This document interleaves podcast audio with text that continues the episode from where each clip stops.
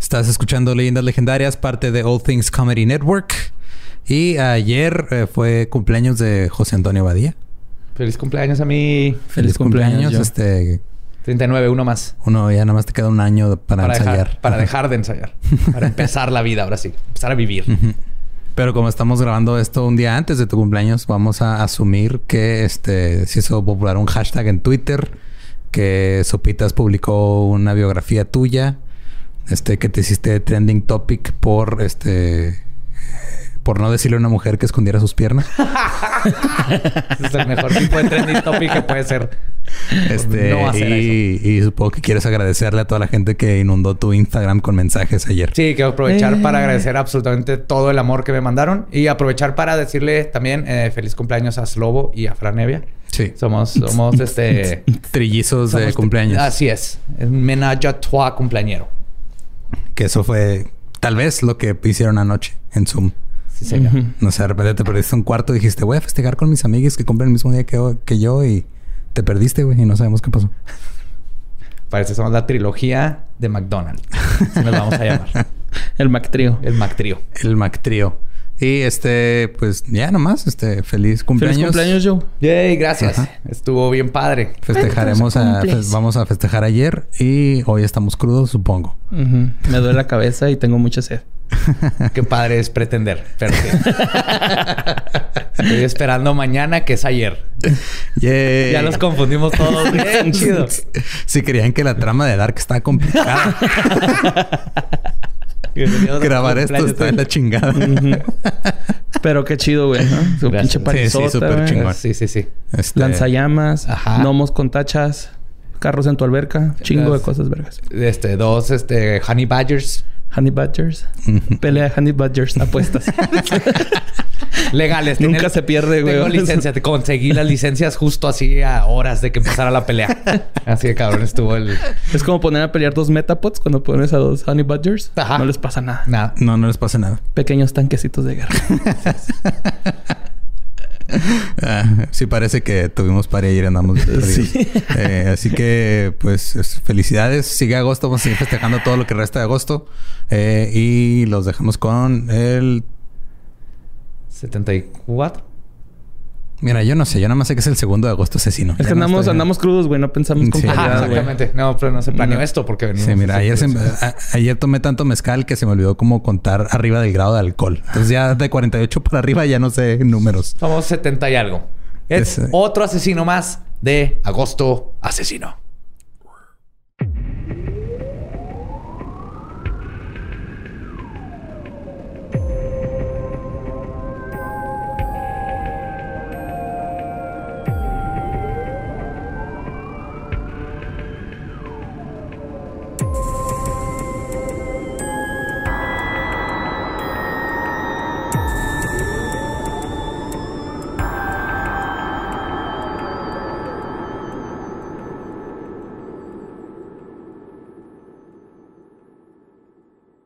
Bienvenidos a Leyendas Legendarias, el podcast en donde cada semana yo, José Antonio Badía, le contaré a Eduardo Espinosa y a Mario Capistrán casos de crimen real, fenómenos paranormales o eventos históricos tan peculiares, notorios y fantásticos que se ganaron el título de Leyendas Legendarias y estamos en hashtag agosto asesino. Ayer fue mi cumpleaños y lo vamos a celebrar con otro gran asesinador.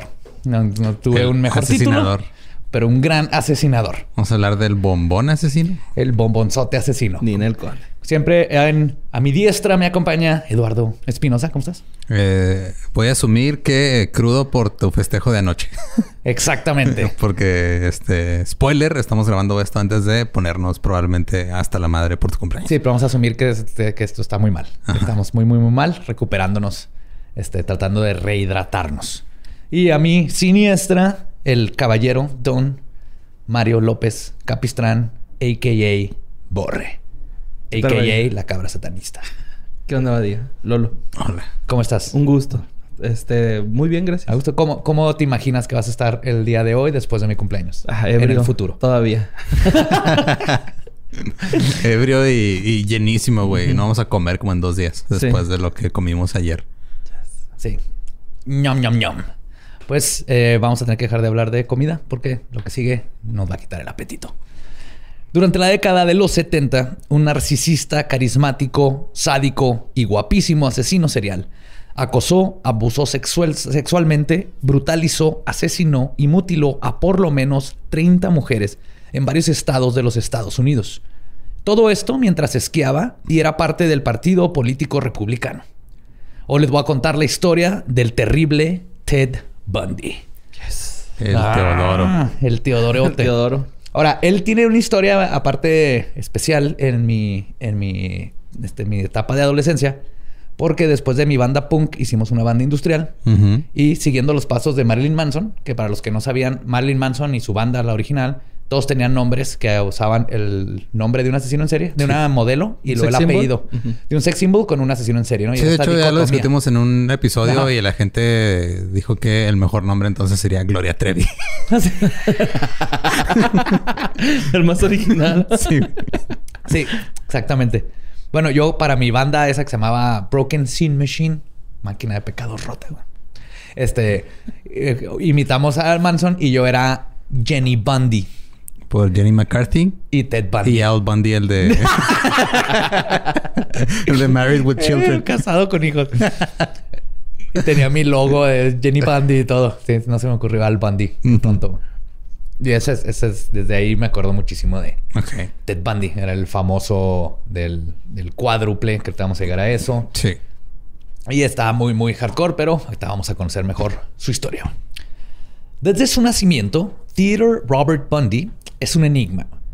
Lo único que sabemos con certeza es que su madre era Eleanor Louise Cowell, Bundy nació el 24 de noviembre de 1964 en la casa hogar para madres no casadas en Burlington, en el estado de Vermont, en los Estados Unidos. Ese pedo suena súper de. ya empezamos. Súper de la época y súper conservador. De que vas a tener un chavo asesino, ¿no? No, sí, güey, no casadas. Sí, hogar para mujeres fáciles, sin moral, con hijos. Que no supieron cerrar las piernas. Son estos micromachismos, micromachismos, microcatolicismos que les llamo, que no nos damos cuenta cómo han afectado a la sociedad. O sea, cuántas mujeres tuvieron que ir a sufrir ahí y la sociedad las hizo sentir menos, su familia las hizo sentir menos. Porque era su culpa como iban vestidas. Sí, claro. Sí, enseñaron demasiado tobillo. O sea, no, no, no, no. Si quieren enseñar más que el tobillo, tienes que estar casada. En la iglesia, ¿eh? Si no, no es casamiento. La razón por la que nació aquí, ahí, perdón, es para, era para evitar la vergüenza que Luis traería a la familia por haberse embarazado joven y sin esposo. Para continuar con esta farsa, Bundy fue criado pensando que su mamá era su hermana y sus abuelos eran sus papás. Esa la aplican un chingo aquí en México, güey. Estoy seguro que muchos de los que nos están escuchando tienen alguna historia parecida o conocen a alguien que le pasó igual. ¿Sabes a quién le pasó lo mismo? muy común. ¿A, este... Nicolás... Cage. ¿Carmona? No, no, no. Nicolás, no. Jack Nicholson. Ah, Jack Nicholson, sí. Creció creyendo que su hermana... que su hermana era... Bueno, que creyó que su mamá era su hermana. Ok. Fue su mamá. Porque pasó exactamente lo mismo. También está bien pinche loquito, ¿no? Sí. Sí. Oye, pero sus habilidades histriónicas. Ah, no, más. Sí, Sale un... Sí, y luego es fan de los Lakers, güey. Una de dos. O te haces un actorzote, actorzote que hace a, a Joker o te conviertes en este imbécil de... Mira, cualquiera de las dos, lo que tienen en común es de que ambos lo hicieron de manera excepcional. sí, no podemos dudar de eso. Te hace muy apto para hacer lo que vayas a hacer en la vida. lo haces con ganas. Muy dedicado. pues sobre esto no se enteró hasta que tuvo 24 años. Sus padres abuelos eran Eleanor y Samuel Cowell. Este último era conocido como un hombre alcohólico, violento y abusivo, que en ocasiones tenía fervientes discusiones con presencias invisibles, lo que puede indicar que sufría de algún trastorno mental. Además de que era increíblemente racista contra los afroamericanos, italianos, chinos, mexicanos, básicamente cualquier raza que no fuera estadounidense de hueso azul con estrellas. Pues eso es racismo. En general. en general. Odiaba a todos. Sí, pero. Ok. Sí, no había nacido en Estados Unidos. O sea, italiano. Él era así de. No. Era un troll de Twitter el güey. sí. sí. Y además, hasta el día de hoy se especula que podría ser el padre biológico de Bundy. No hay forma de comprobarlo, pero hay varias cosas que apuntan a que esto puede ser el caso. Y si es así, Bundy sería el producto de una violación e incesto, lo que podría ser la causa de que encontraron un defecto en su gen MA o A de Bundy. el cual está atado a psicopatías y puede causar hipersexualidad e impulsos violentos. Luego reexaminaron su cerebro y se dieron cuenta que, tiene esto y muchas personas este, muy violentas o con este tipo de psicopatías hay, tiene un defecto en ese gen, MAOA, que no que si tienes ese se ve desde, desde Caín y Abel, no digas que uno terminó matando al otro. Exacto. ahí los genes estaban demasiado mezclados entre ellos mismos. Sí, pues tuvieron que hacer 6 billones de personas entre tres. Entre Adán y Eva y, y el hijo. Ah, y el hijo. También se sabe que la abuela sufría de trastornos mentales. Y por trastornos mentales me refiero a que tenía depresión, por la cual recibió varios tratamientos de terapia de electroshock porque ser mujer en los 50. No, no habrá sido porque su esposo era un alcohólico de mierda racista que golpeaba a todo mundo y violó a su hija, tal vez. Claro que no, Eduardo. Es porque era mujer y estaba loca. Estaba histérica. Estaba histérica. Eran otros tiempos. Eran otros tiempos. En 1950, cuando Bundy cumplió cuatro años, Luis decidió que ya no podía vivir 50, 60, ¿no? No sé si estoy bien. Que no podía vivir con su padre abusivo. Tomó a su hijo y ambos se fueron a Tacoma, en el estado de Washington. Es ahí donde Luis conoció a Johnny Culpepper Bundy, en un evento de solteros para gente que va a la iglesia. Culpepper adoptó formalmente a Theater, dándole su apellido, y él y Luis tuvieron cuatro hijos. Culpepper y Ted nunca tuvieron una relación cercana, y cuando nacieron los cuatro hermanitos, esta separación se extendió con su madre, quien no podía ponerle atención a Ted al tener que cuidar a los otros cuatro nuevos niños. Pero para esto el güey todavía no sabía que estos eran sus hermanos. Él creía que eran sus sobrinos. Sí. Exactamente. Creía que eran sus, hasta sus 24, no supo que... Pobre. Sí.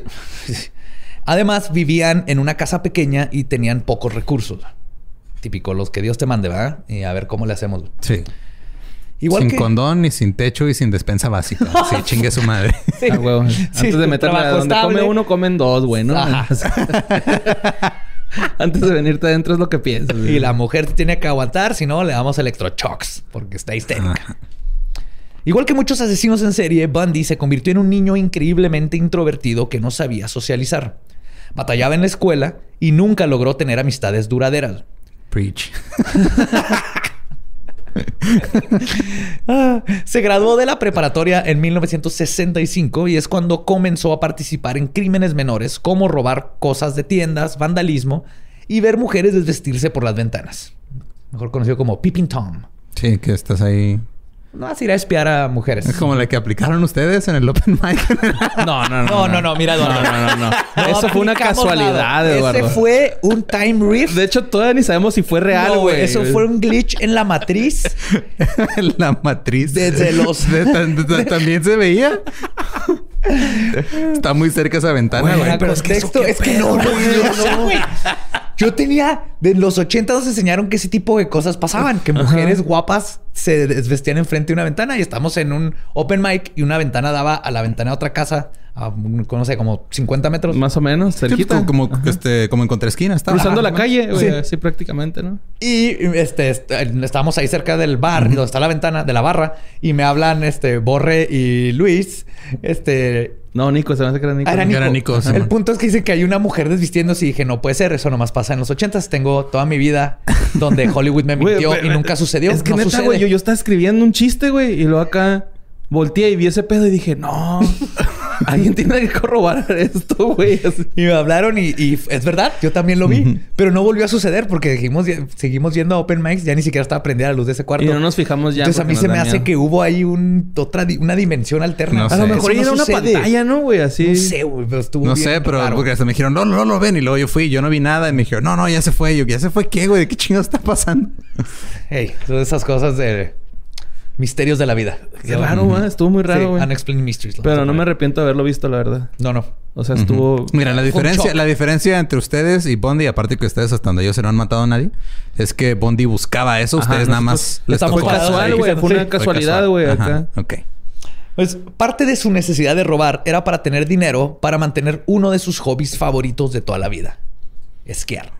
Ay, creo que va a ser. No, le encantaba esquiar, güey. No sé Comprar pops sería ahora.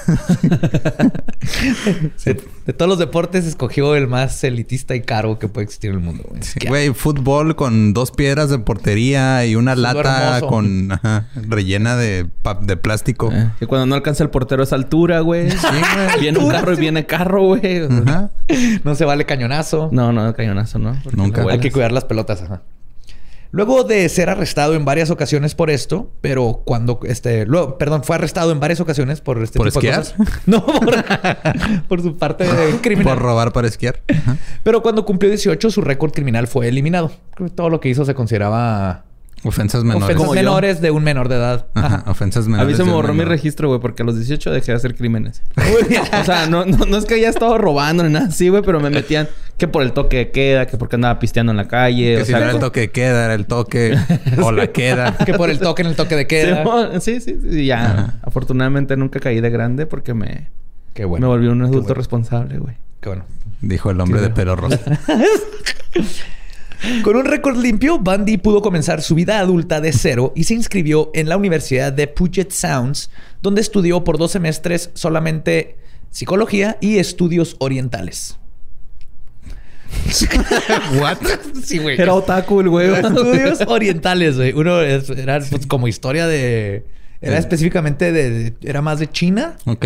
pero se llamaban en ese tiempo estudios orientales. No era nomás el idioma, no sé por qué. Y no sé, no entiendo por qué se metió ahí Bundy a estudiar eso. No sé, quería aprender a la historia del té y la piratería. Es Ver Naruto sin subtítulos y la verga, ¿no? También corría así con los brazos para atrás, güey. Cuando veía de la escena del crimen, güey. No, se le paraba el bochito, se le corriendo así. ¡Charingan! Mientras vivía en los dormitorios de la universidad, conoció a su primer novia. No se sabe su nombre real, pero se le conoce como Stephanie Brooks. Y, y por... Creo que no, nadie quiso decir su nombre real porque ha de ser hija de alguien súper mega importante güey, de la Ah, política. puede ser. Entonces fue para proteger su identidad. Pero en todos los libros la llaman Stephanie Brooks. Lo que sí se sabe es que era una mujer socialite, adinerada, atractiva y muy bien conectada en el mundo de la política. Lo que para Bundy se traducía a poder, que es lo que siempre buscó durante toda su vida. Brooks inspiró a Bundy a mejorarse como persona y aspirar a algo grande con su vida. Comenzó varios trabajos para mejorar su nivel económico y se involucró con el Partido Republicano, específicamente en la campaña política de Nelson Rockefeller, con la idea de ir subiendo por los rangos y llegar a ser un político de renombre algún día. En 1968, Bundy asistió a la Convención Nacional Republicana en Miami y regresando, Stephanie lo cortó. Qué feo. Sí, eh, nada peor que cambiar tus aspiraciones por una persona y luego que te deje. Sí. Pues esto obviamente lo devastó en sobremanera y quizás es uno de los catalizadores que lo catapultaron a convertirse en el monstruo que, en el que se convirtió. Verán, Stephanie Brooks era atractiva, de cabello lacio, largo y castaño, con la partidura en medio. Casi todas las futuras víctimas de Bundy tendrían este mismo perfil. O sea, afuera de, uh, dos, tres, si mucho, de las 30 o más. Ahorita vamos Sí, a ver. pues que digo, de vez en cuando pruebas algo nuevo, güey. Es normal. Sí, a veces, y a veces era nomás de oportunidad o desesperación. Pero Exacto. la oportunidad y la desesperación de repente te van a probar cosas nuevas, güey. Ah, sí, o estar pedo. Casi todas las futuras víctimas de Bundy. Ah, perdón, tenía esto.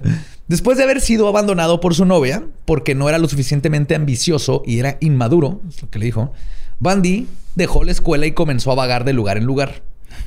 Se hizo más inmaduro, ¿no? Sí, claro, güey. Me cortaron por inmaduro, pues te voy a enseñar que es un inmaduro, ¿no? ¿Quieres saber? ¿Quieres saber?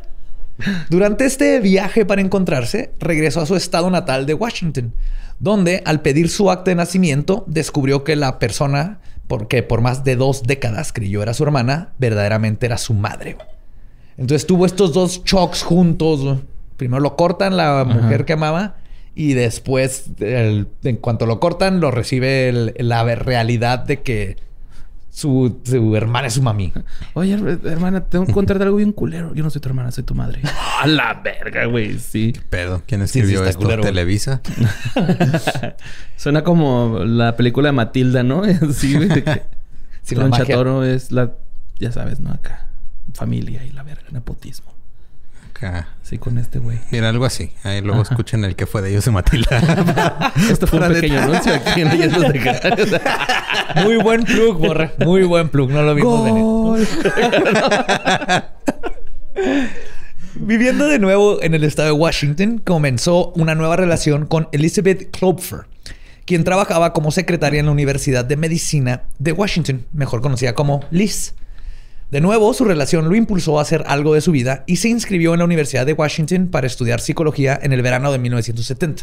Creo que el patrón que está viendo con Bondi es de que ese güey por sí solo no tenía motivación. Sí, las morras No, eran las que le daban motivación, ¿no? O sea, Se Sí. encontraba, ne- necesitaba como que una plataforma de donde brincar en su Y motivación. te fijas ahí aparte un paralelo ahí con Kemper de eh, problema este, con, una, con la con mamá. las güey. mujeres. O sea, tuvo a la mamá, pero la mamá nunca pudo ser su mamá mamá porque lo tenía que tratar Ah. como su hermano.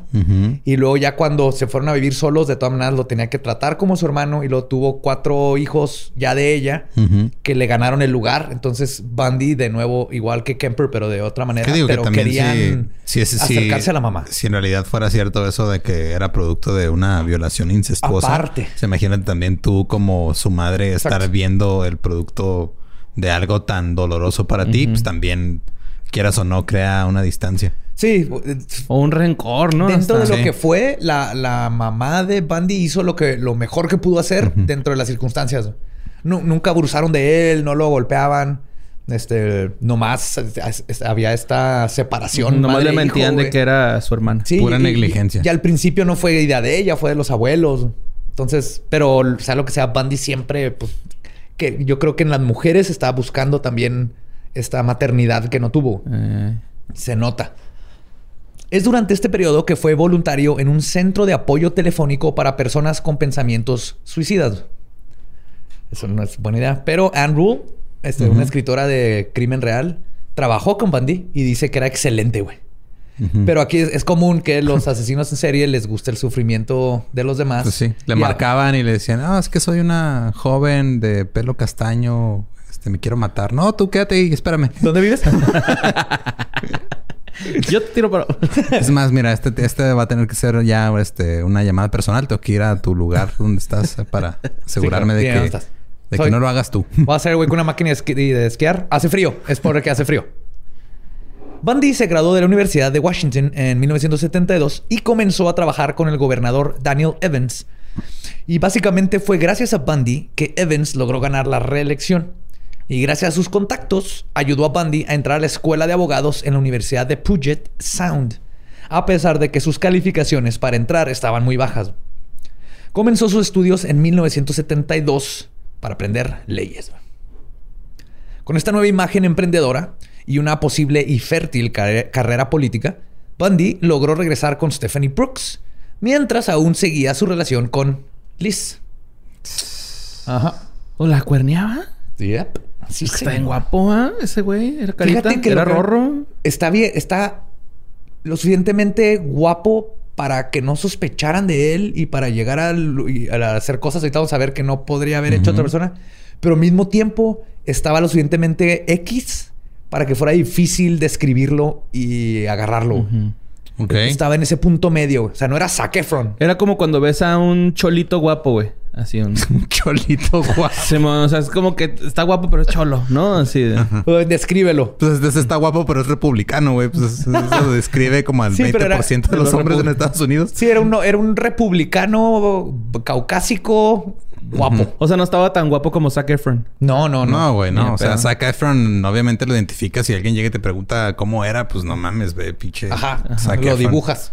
Ajá. Zac Efron está guapo, güey. Sí, sí, lo dibujas así. Tu, tu pene lo recuerda. güey. Se para el güey.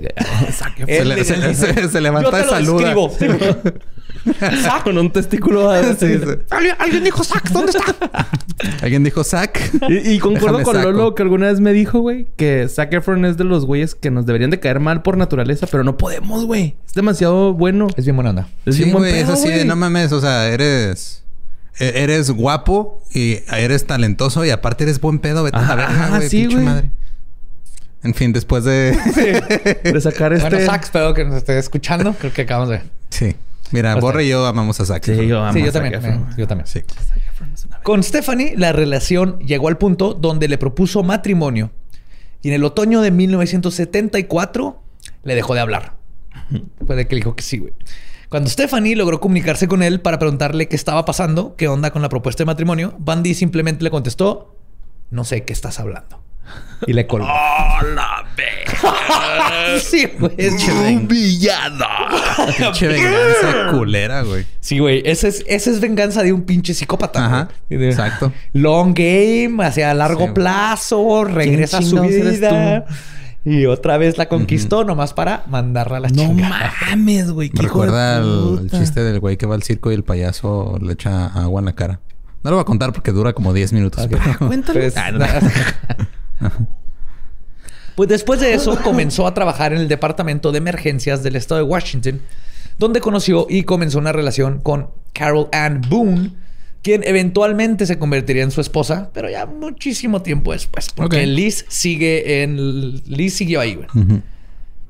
Otro misterio de Bundy es cuando comenzó, es cuando, perdón, comenzó a asesinar.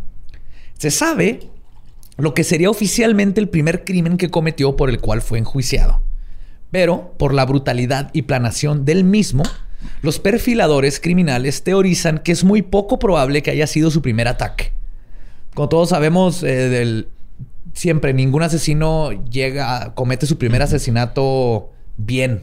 O sea, hasta el, el mismo Kemper decía que cuando lo de la bolsa de plástico, que él, te- él llegó con la, la expectativa de que era algo rapidísimo, le ponías la bolsa, quedaban inconscientes en un rato.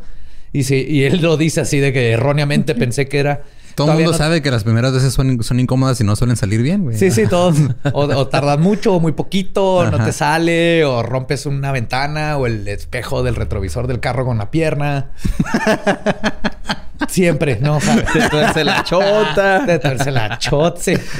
En total, este, con Bundy, ya cuan- como- cuando ya algo está muy planeado, hay cierto modus operandi, quiere decir que ya, ya la cagó antes, como en cualquier profesión o cualquier cosa que haces, y ya aprendió de sus errores. Entonces, se sospecha que Bundy pudo comenzar a afinar su modus operandi desde los 14 años. Cuando Anne Mary Burr, de 8 años, fue secuestrada de su casa el 31 de agosto de 1961 en Tacoma, Washington. Su casa estaba a unas cuadras de la de Bundy. Y además ambos se conocían porque el tío de Bundy le daba clases de música a Anne Marie. El 24 de junio de 1966, Lonnie Trumbull y su compañera de cuarto Lisa Wick, ambas aeromosas, fueron brutalmente golpeadas con un pedazo de madera en sus camas. Un modus operandi que después descubrimos muy común de Bundy. El apartamento de las víctimas estaba localizado cerca de una tienda Safeway donde Bundy trabajaba y que las chicas frecuentaban. Entonces son, no se han podido comprobar, pero es así de, ¿qué- cuál, cuál es la probabilidad? Pueda que no, pero la evidencia nos dice que probablemente. Además, Tiempo, tiempo. Este... ¿Te compraste una Tacoma por Bundy? Sí, yo también me iba a decir, ¿verdad? Tacoma como tú. no, no es porque me gustan los tacos. Arthur. Morgan. Además, Bundy le dijo a un detective que su primer asesinato lo cometió en la ciudad de Seattle en 1972. A otro detective le dijo que asesinó a alguien en la misma ciudad en el 71. Además de que apuntó que era el responsable de la muerte de una muchacha que pedía aventón en Tumwater, en Washington, en 1973. Ninguno de estos crímenes pudieron ser conectados a Bundy. Y sabemos que era un psicópata narcisista que le encantaba la atención. Así que es casi imposible saber cuándo estaba diciendo la verdad y cuándo mentía. Pero hay varias conexiones aquí, más el hecho de cómo mató ya oficialmente cuando se le empieza a conocer, que sí apunta a que mató antes. Lo que sí sabemos por seguro es quién fue su primer víctima oficial en lo que fue el primer año de terror del terrible Ted, a principios de 1974. Poco después de que terminó su relación con Stephanie Brooks, Bundy cambió su comportamiento, dejó de ir a la universidad y fue la primera vez que su esposa, que su después esposa, este, no, Carol. su novia, no, Liz, Liz. Ah, ok. Sí, novia, perdón, esposa.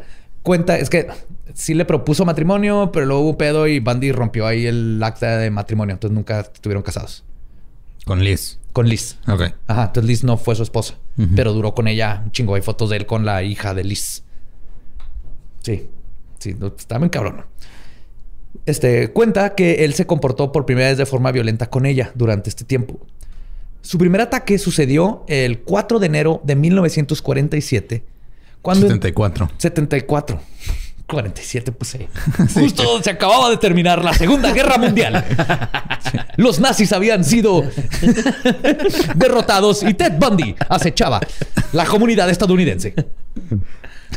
Entró Ted Bundy, entró al cuarto de Karen Sparks, una estudiante de la Universidad de Washington, el 4 de enero de 1974. El cuarto estaba ubicado en el sótano. Bundy abusó sexualmente de Karen usando un pato. Un... No, no, no el animal, no.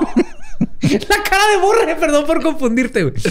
Eh, se llama este speculum, pero no Es sé. el- ajá, es la no madre cómo que se usan dice los en español. ginecólogos, güey. El de los ginecólogos. Ah, Le dicen pato. Ajá. Que conste, que jalándole el- conste el cuello que le desde pregunté antes. a Gabriela Ruiz cómo Ajá. se llama, cómo se dice speculum en español y me dijo Pato. Sí, es un pato. entonces, esto oficialmente, Ajá. Gabriela Ruiz me dijo que escribiera un pato.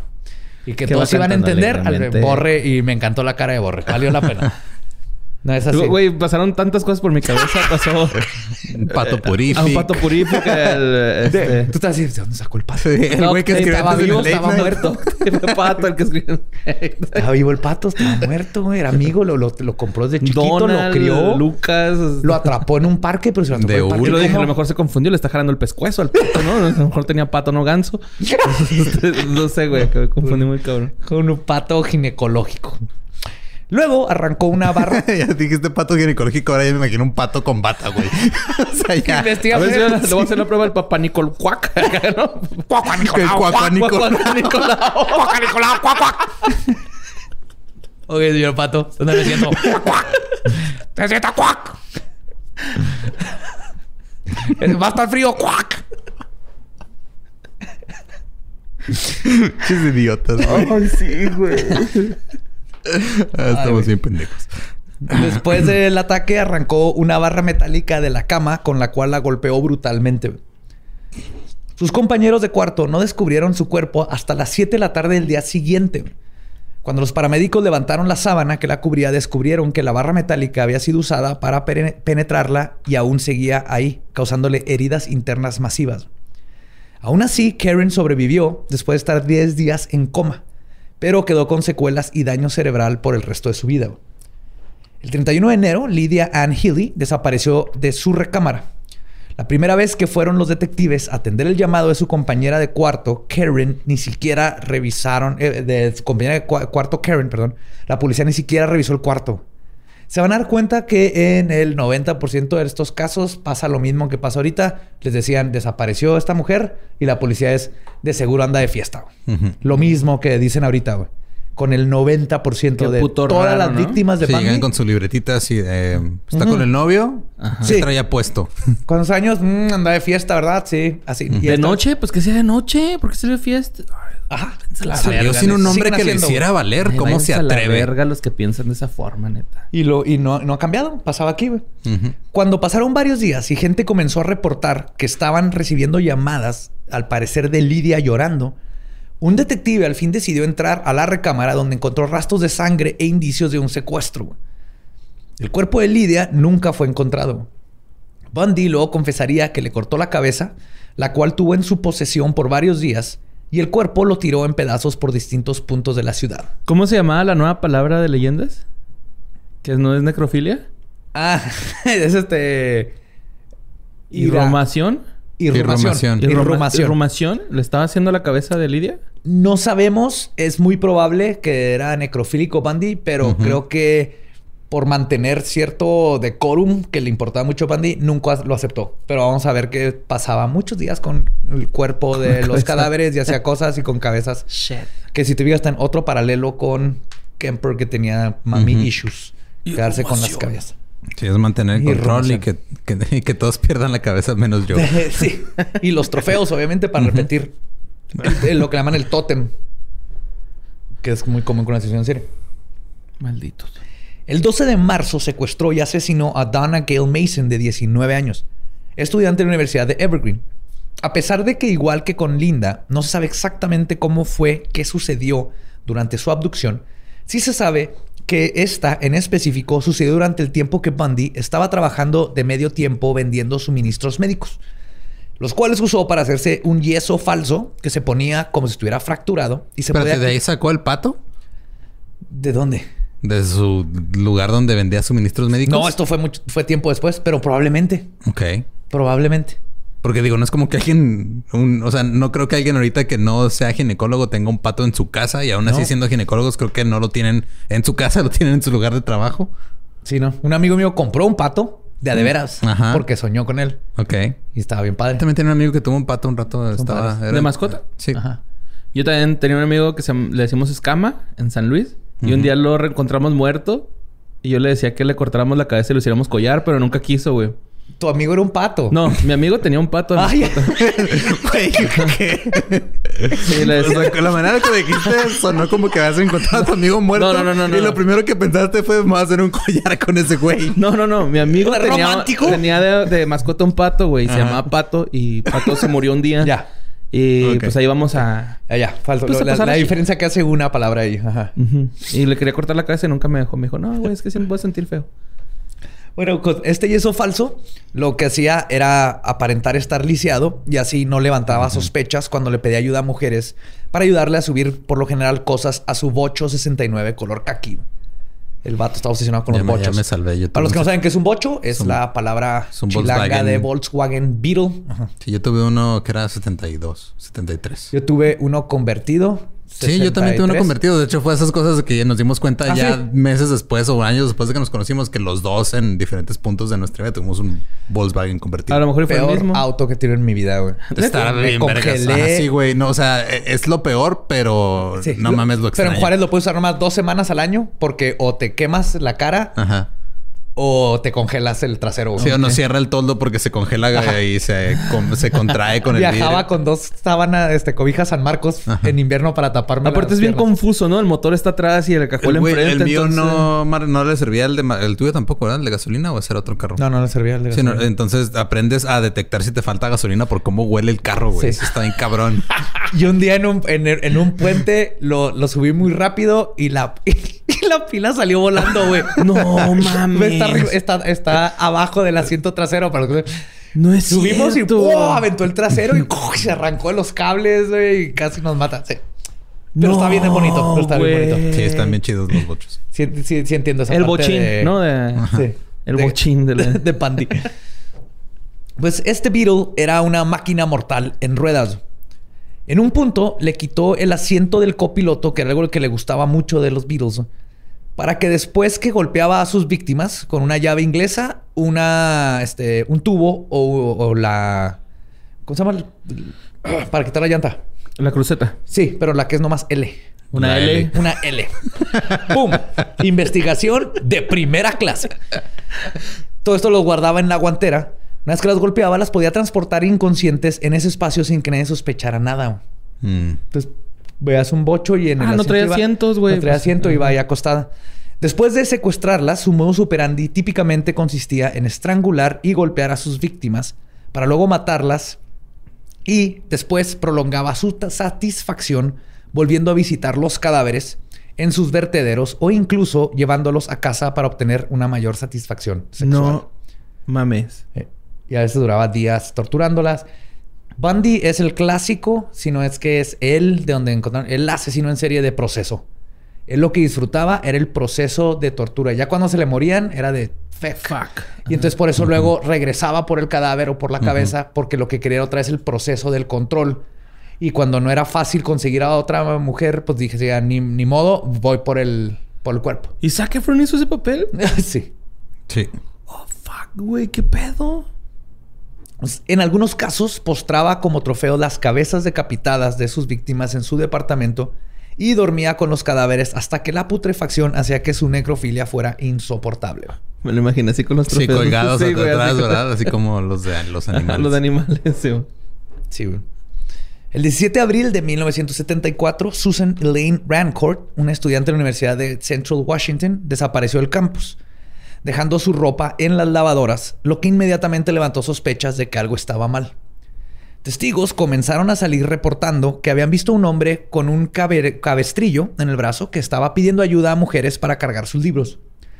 Dos de las testigos habían accedido a ayudar solo para salir corriendo justo al último momento cuando Bundy quiso forzarlas a entrar a su bocho. Es que eso es lo más culero de, o sea, primero voy a voy a abusar de tu confianza, tú que eres buena persona, te voy a pedir que me ayudes y luego te voy a chingar, güey. Pues de hecho, sí. ¿Te acuerdas que ¿qué estamos hablando? pues era republicano. Eh, mira. Ah, pues sí, güey. Creo que aunque podría haber sido cualquier este, afiliación política, güey, era una mierda de persona. Era una mierda de persona.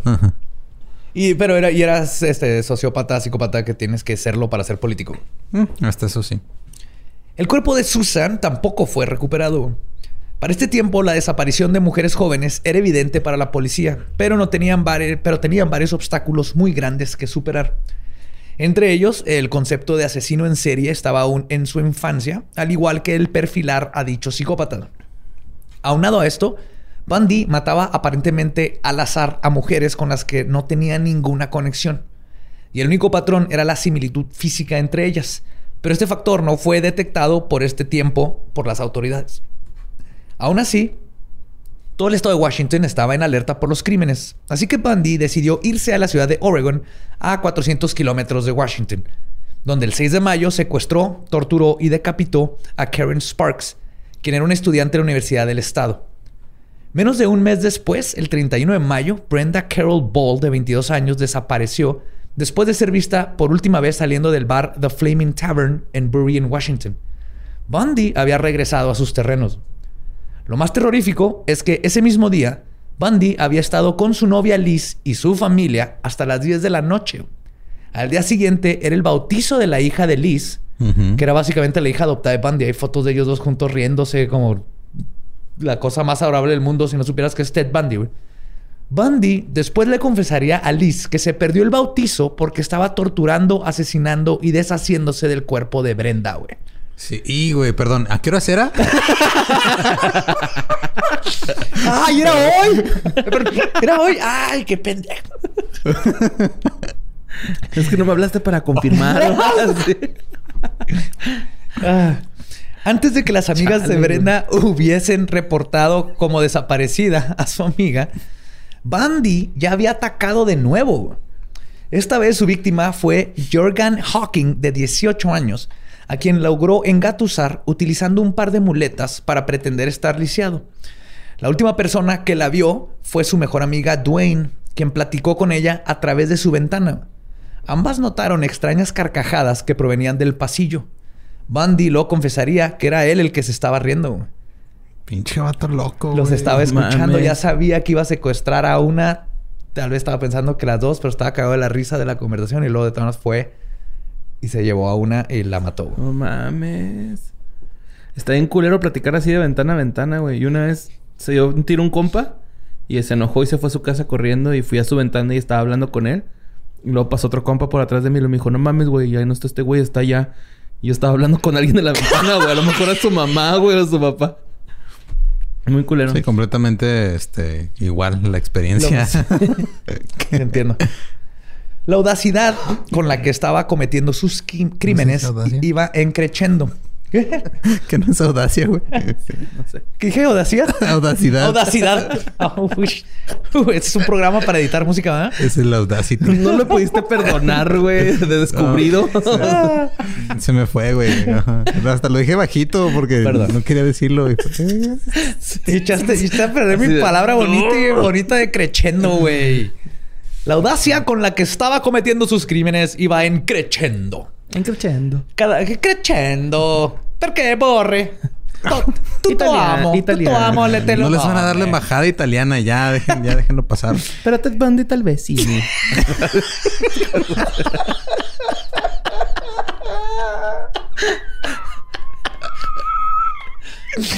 Ay, cada vez afinaba más sus métodos y parte de la emoción que buscaba era el sentirse más inteligente que sus víctimas y que la autoridad, lo cual es común en este tipo de asesinos organizados del tipo poder control.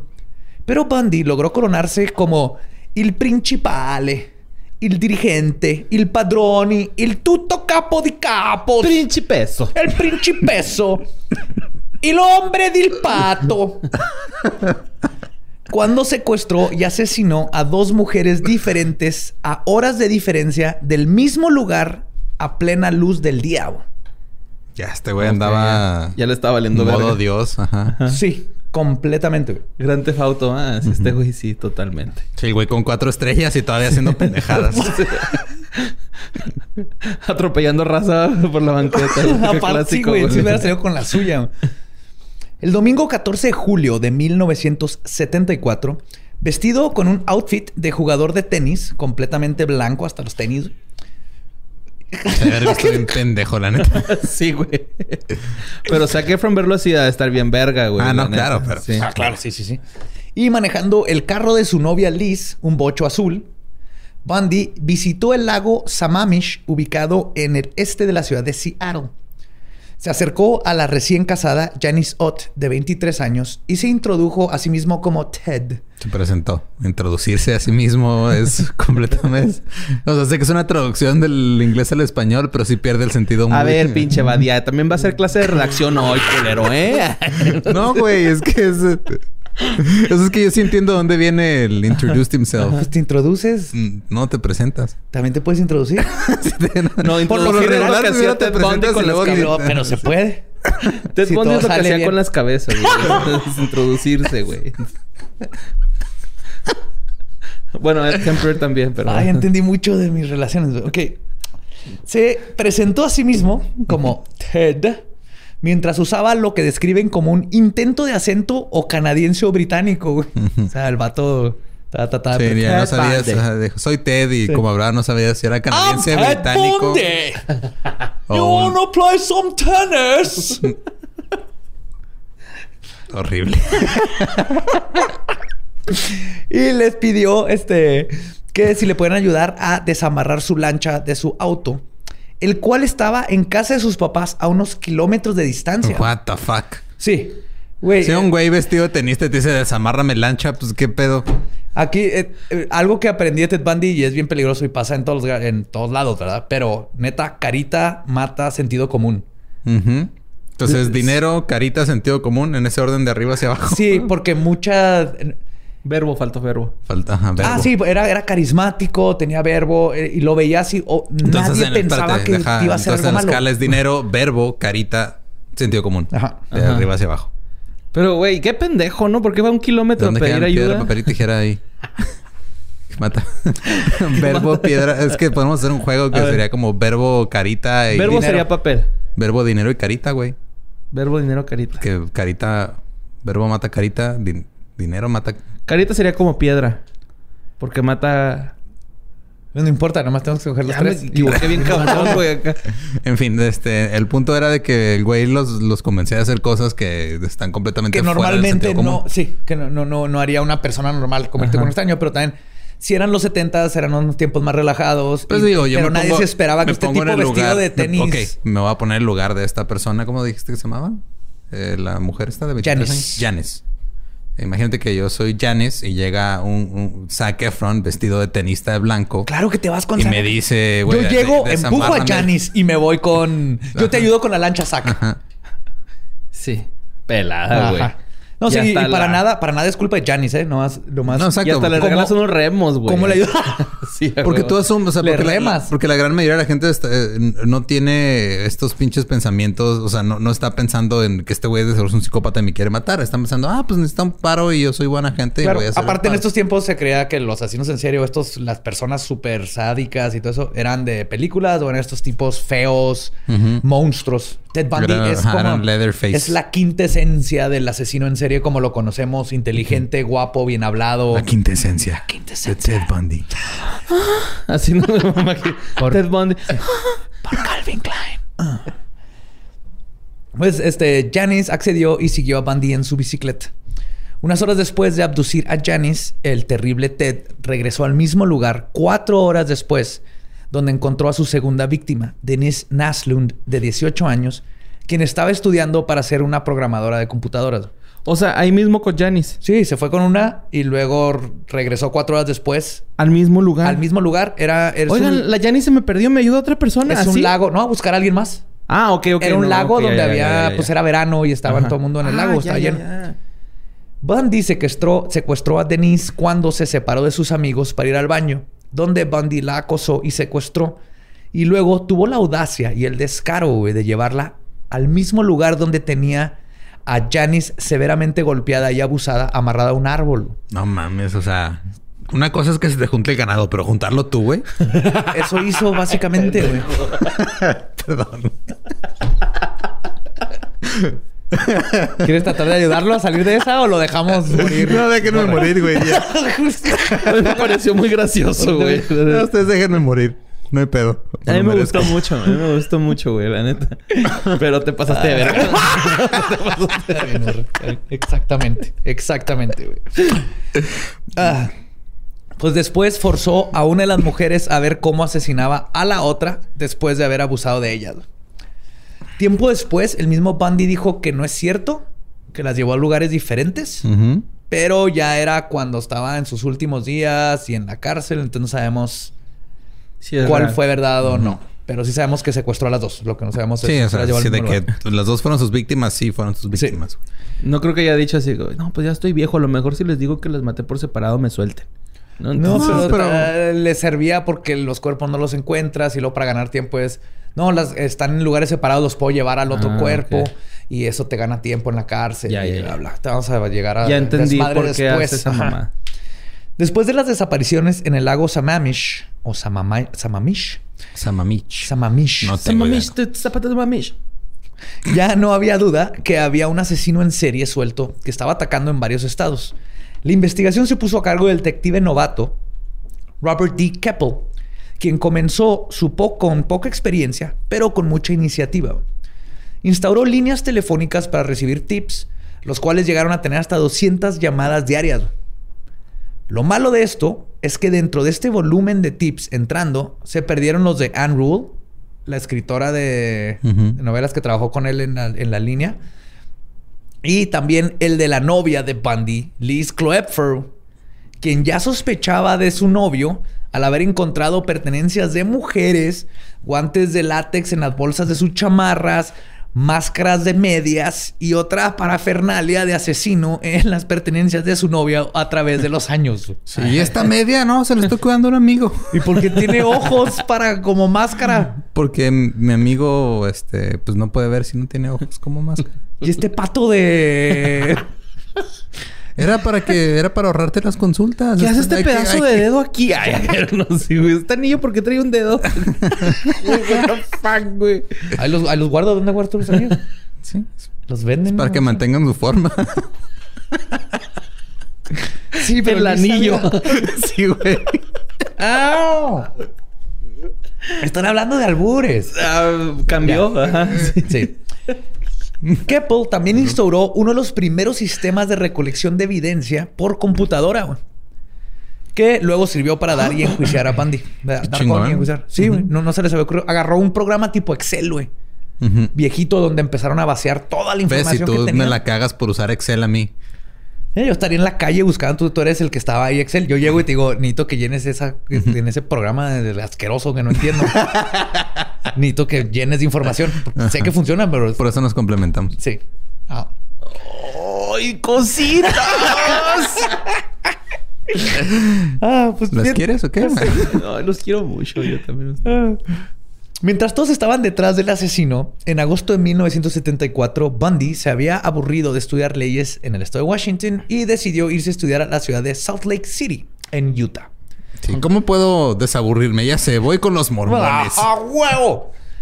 Liz pensaba que este cambio haría que Bundy finalmente terminara su carrera. Pero él tenía otros planes. Una racha de brutales asesinatos que duraría seis semanas donde mató a cuatro mujeres. Y mientras que el terrible Ted estaba en todas las noticias de Washington, en el estado de Utah, no tenían idea de que tenían entre sus rangos a este notorio asesino. Sus víctimas fueron Nancy Wilcox, de 16 años, quien fue abducida y asesinada el 2 de octubre, y cuyo cuerpo no fue descubierto hasta 16 años después de su asesinato. Ay, no mames. No mames. Melissa Ann Smith, de 17 años, desapareció el 18 de octubre, hija del sheriff del pueblo de Midville, Louis Smith.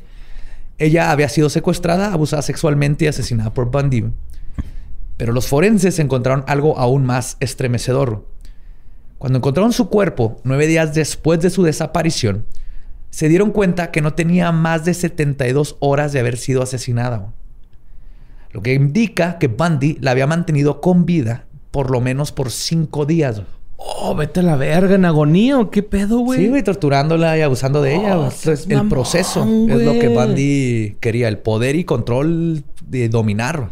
No mames. ¿Y la tenía? ¿Dónde la tenía? No se sabe, no se sabe. Pero la tuvo viva por por lo menos cinco días. güey. Creo que hay gente que nos está escuchando que le duró menos un pollito de colores del, del mercado. Durante este tiempo, le lavó el cabello, la maquilló y le pintó las uñas antes de matarla. ¡Qué hijo de la verga, güey! golpeándola en la cabeza. Sí. Las- la pintó tipo. Te vas a morir novia. bonita, así. Sí, güey. Y a mí se me hace que muchas de estas, porque así la encontraron, a mí, y más con ella que duró más tiempo con ella, se me hace que también lo hacía para tratar de hacerlas ver más bonitas ya muertas y como combatir la descomposición del cuerpo. Es muy probable. Güey. No te pases de verga, eso está muy maníaco, güey, ¿eh? Y vaya es que yo he hecho cosas maníacas, güey. sí. Sí, no, no, no. Es la primera vez que me impresiono mucho en... No, y, toda- y estoy empezando. no, güey, vas a terminar. Verga, Sí, güey. vas a, vas a necesitar separar a Zac Efron de, de Bundy, güey. Ah, no, eso me queda claro. Ah, Sí. sí, güey. Zac Efron es otro Mira. pedo. Es un ángel. Exacto. Digo, hizo Baywatch, pero no se compara Baywatch con todo lo que hizo Bundy. Puros ángeles ahí, O sea, todos cometen errores, pero también hay magnitud de errores. El 31 de octubre, Bundy celebró Halloween secuestrando a Lara Ann Aimee, de 17 años, o AIM más bien, a quien también le aplicó el macabro ritual de lavar el cabello y maquillar post-mortem. El 8 de noviembre, Bundy atacaría a su cuarta víctima, quien probaría ser instrumental para su captura. Carol Daronch estaba en el Fashion Place Shopping Mall en el pueblo de Murray, en Utah cuando fue abordada por Bundy vestido como guardia, quien le informó que alguien se había intentado robar su automóvil y que si lo podía acompañar a revisarlo y luego a la estación a poner un reporte. Aquí es donde hablo del... Aquí es carita y uniforme de autoridad mata sentido común. Y mujeres. Sí, claro. Pero aquí Carol no se le ocurrió cómo supo que era mi carro.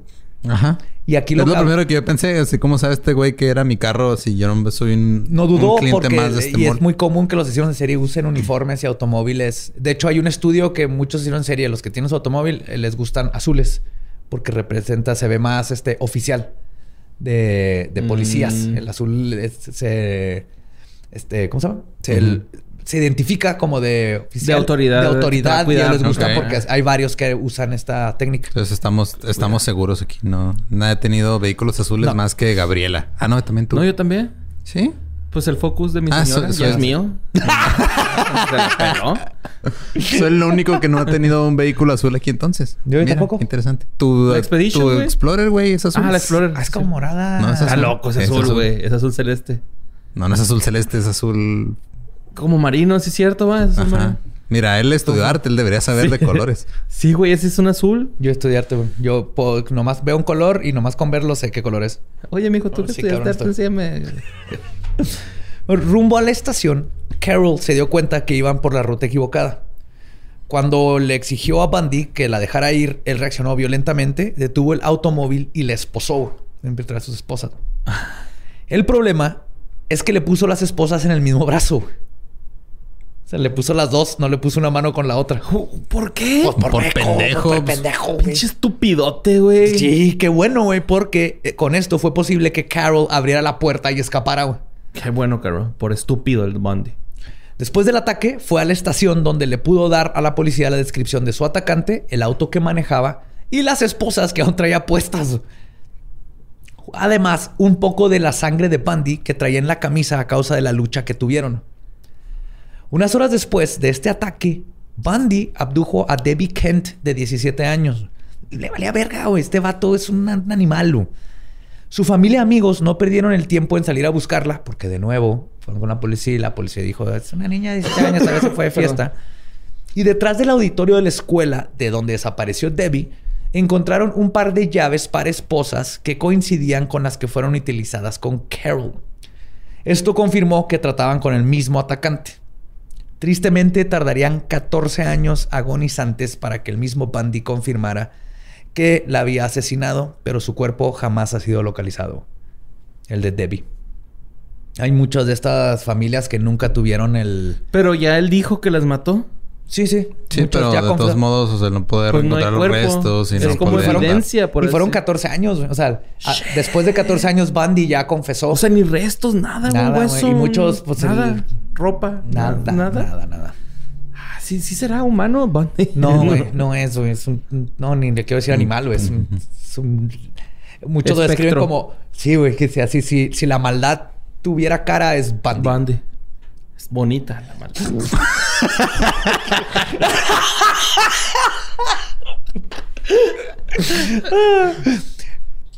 La desaparición de cuatro mujeres y el intento de secuestro de Carol en Utah puso a Bundy en el mapa. Por lo menos su descripción y su novia Liz lo reconoció inmediatamente en las noticias. Llamó al departamento de policía del condado de King y les, este, hizo ver sus sospechas. Esto puso a Bundy como el sospechoso número uno en los radares de todas las autoridades. Pero aún así, no sabían dónde estaba y no tenían evidencia física para atarlo a los crímenes. Mientras lo buscaban, Bundy abdujo a Carol Campbell el 12 de enero de 1975. Poco menos de dos meses después asesinó a la instructora de esquiar de 26 años, Julie Cunningham, usando su truco de las muletas y pidiendo ayuda para guardar sus esquís en su auto. Después de atacarla, manejó 144 kilómetros con ella hasta el pueblo de Rifle, en el estado de Colorado, donde finalmente la estranguló. Entre abril, mayo y junio, Bundy asesinó a otras tres mujeres. Denise Lynn Oliverson, el 6 de abril, Lynette Don Culver, de 12 años, con quien cambió su modus operandi, probando lo flexible e impredecible que podía ser. A ella la secuestró y mantuvo en su cuarto de hotel, donde la ahogó en la tina. Lo gacho de ella, aparte del 12 años, la agarró en lo que salió del cuarto al lobby del hotel. De alguna manera logró secuestrarla. El 28 de junio secuestró y asesinó a Susan Curtis, estudiante de la Universidad de Brigham Young. El 7 de septiembre de 1975, unos amigos que estaban cazando cerca de la Interestatal 90, como a 10 minutos del lago Sammamish, encontraron lo que solo puede ser descrito como un cementerio clandestino. Más de 400 piezas individuales de evidencia de las víctimas de Bundy fueron recolectadas nada más en ese lugar. Este era como uno de los lugares predilectos de Bundy donde se deshacían los cuerpos. Pero estaban esparcidos por todos lados por los animales, entonces no se supo qué parte era de quién y al final no sé exactamente cuántas víctimas llegó a depositar ahí. Como el cementerio de elefantes del Rey León. Algo así. Algo así. Entonces estos asesinatos que abarcaban los estados de Washington, Utah y Colorado, las autoridades estaban frustradas. Habían recaudado evidencia y sospechaban de Bundy, pero no podían atarlo a los crímenes. Pero el 16 de agosto de 1975, todo el arduo trabajo policial, el nuevo sistema de cómputo, las declaraciones de Liz y numerosos testigos vendrían valiendo madre cuando una simple parada de tránsito detendrían al terrible Ted por fin, güey. El sargento Bob Howard de la patrulla de caminos de Utah detuvo a Bundy cuando lo vio apagar sus luces en una zona residencial y luego pasarse varios altos. Bob lo siguió y después de una breve persecución lo detuvo. Inmediatamente notó que faltaba el asiento del pasajero, lo que se le hizo inusual. Decidió revisar el bocho y encontró esposas, un pica hielo, cuerda y una máscara hecha con pantimedia es que voy a una orgía oficial. ¿Qué le dices excusa no oficial, güey? Este, no, pensé que estaba jugando. Estaba, jugando hockey. Polis y ratas. Ah, sí, ah, sí, no, no era hockey, era polis y ratas. Polis y ratas. Ah, sí, señor, ajá. ¿Qué pedo, güey? Aún así, Solo arrestó a Bundy por intentar evadir la autoridad, güey. O sea, si es así como que es, eso se llama un kill kit, ¿no? O sea, es un kit para asesinatos, pero pues. Es como cuando vas al extra, güey, compras un chingo de panecitos y pides unos papeles para forjar, güey, ¿no? no, nada más tengo hambre. Simón, güey, el cajero sí, güey. Ajá, joven. Claro, hambre. Pero en la estación el detective Jerry Thompson decidió comparar las esposas con las que lo habían, eh, con las que habían sido utilizadas para intentar secuestrar a Carol DeRoche y resultaron ser de un par. Además de que las llaves encontradas en el auditorio también coincidían con la marca de esposas que traían. De todas maneras, todo esto es circunstancial, güey. Porque las llaves de esposas son casi universales, pero sí coincidían todos, la marca y todo. Carol DeRoche valientemente fue y lo identificó en un careo y con el resto de la evidencia fue suficiente para imputar a Bundy con el intento de secuestro de Carol. Eso es lo único con lo que tenían. El 23 de febrero comenzó el juicio de Bundy. Thompson había ido a ver a Robert Keppel en Washington y al detective Michael Fisher de Colorado para compartir evidencia. Y aquí estaban sospechando de vamos a tratar de chingarlo con algo más. Intercambiando evidencia como si fueran estampitas de álbum Panini, güey. Oye, yo tengo el freezer, te lo Ah, Te lo yo tengo, cambio yo tengo por la las pantimedias y una cuerda que venían en el bocho. Ah, mira, aquí está el otro par de calcetín de este. Y con esto pudieron incluir dentro de los cargos los asesinatos y desapariciones de las decenas de víctimas que Bundy había acumulado en esos estados. Bundy recibió 15 años de condena en Utah y después fue extraditado a Colorado, donde se encontró suficiente evidencia de su participación en el asesinato de Karen Campbell. Mm. Sí, lo fueron chingando por Poco a poquito. Ajá. Ajá. En Colorado, Bundy decidió fungir como su propio abogado. El juez no vio, no vio malo, este, no vio nada malo con esto, siendo que sabía que el terrible Ted había estado estudiando leyes y lo permitió, además que es legal en Estados Unidos. Representarte a ti mismo, o sea, es, es legal, no es recomendable, No, porque te Pero puedes incriminar solo y... Y vales verga. pero estamos hablando de Ted fucking Bundy y quería la atención. Colorado siempre un paso adelante va del mundo, güey. A huevo. Pero además, también representarte a ti mismo significa que no tienes que estar esposado durante los procedimientos.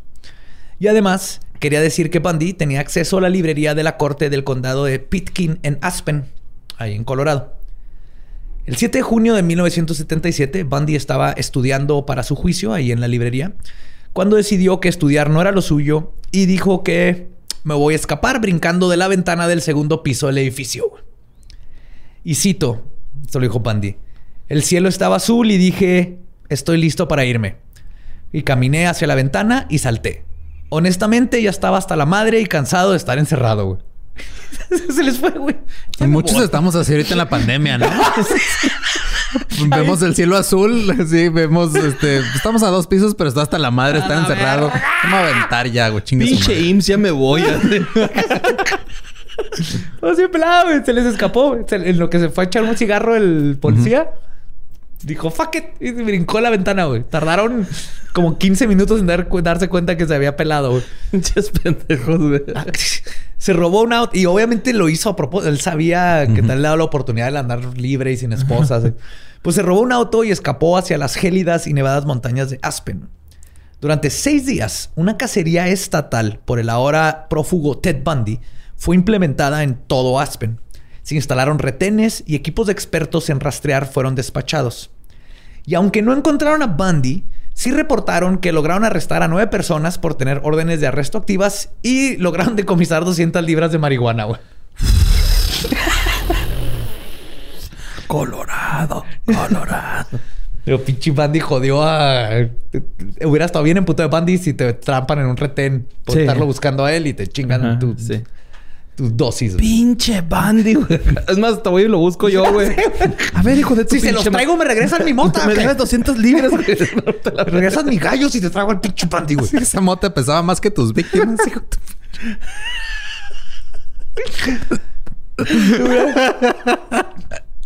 Durante esos seis días, Bundy sobrevivió metiéndose en cabañas y casas camper para robar comida. güey.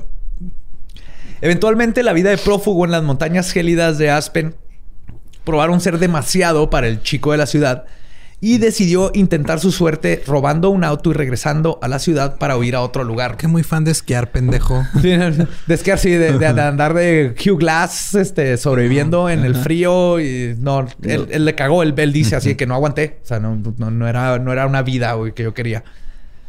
Tristemente para Bundy, su peor enemigo se encargaría de que fuera capturado de nuevo. Manejar para la verga. Lo detuvieron de nuevo por una falta de tránsito y regresó a la cárcel, güey. Así de pelada, güey. O sea, otra vez iba manejando erráticamente, le- lo pararon, lo llevaron a la cárcel. Ah, cabrón, es el pinche Bandy, güey. Es que te acuerdas que estudiaba cosas japonesas y chinas, güey. Por eso yo creo su mal tránsito, ¿no? De man para la verga, güey. no sé, güey. Enseñaron cómo manejar, ¿no? En esa clase. Esta vez lo pusieron en la cárcel del condado de Garfield en Glenwood Springs, en el estado de Colorado. Durante los... ¿El condado que odia los lunes? Que come lasaña.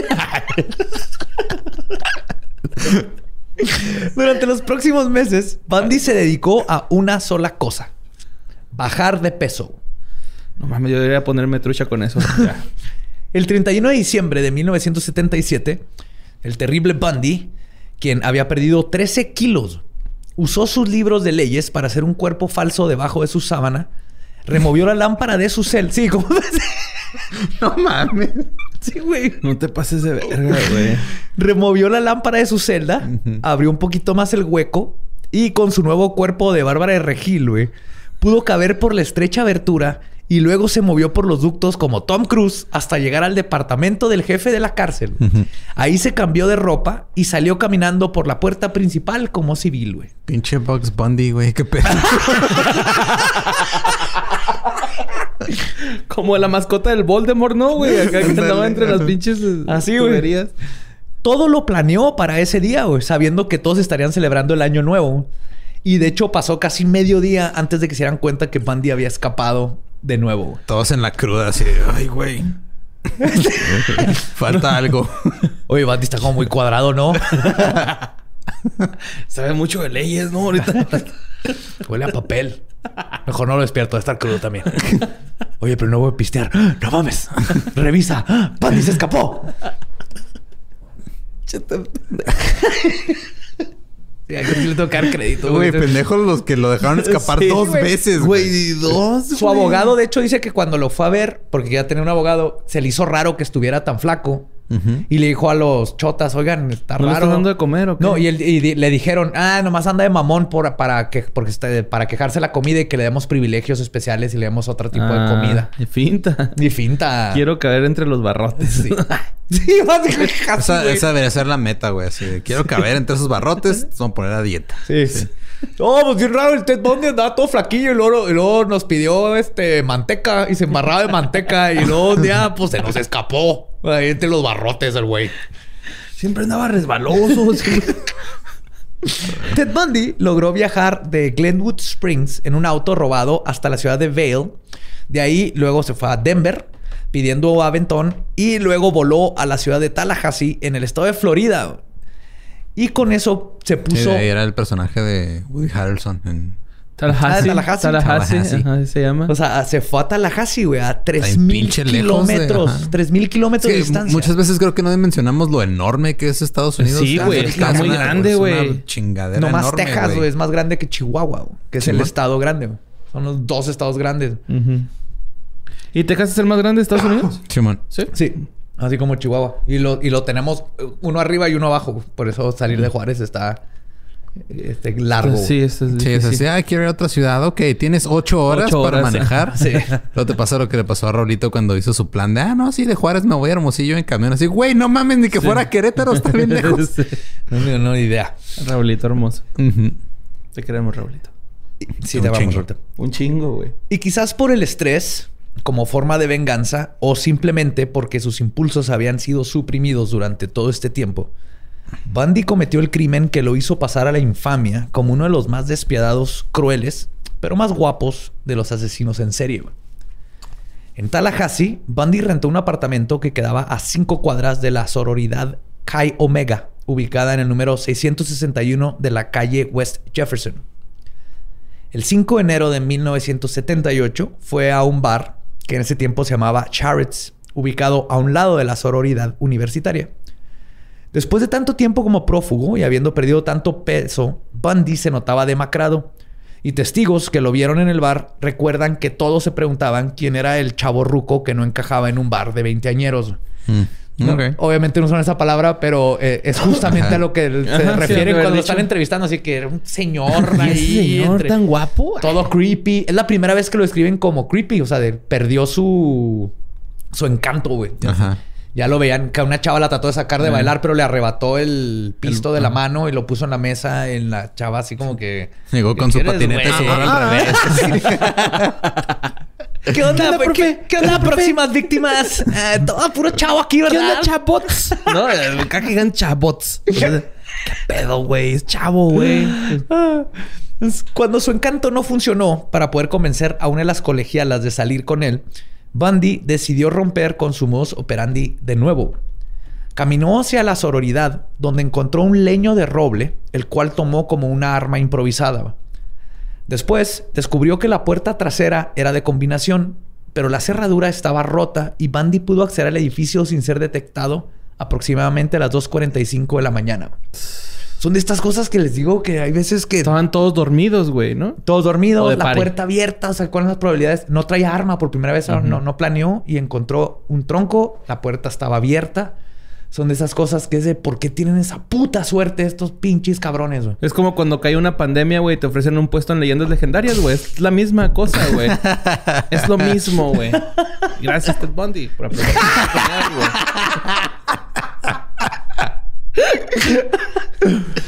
Una vez dentro, caminó por el pasillo y entró al primer cuarto que encontró.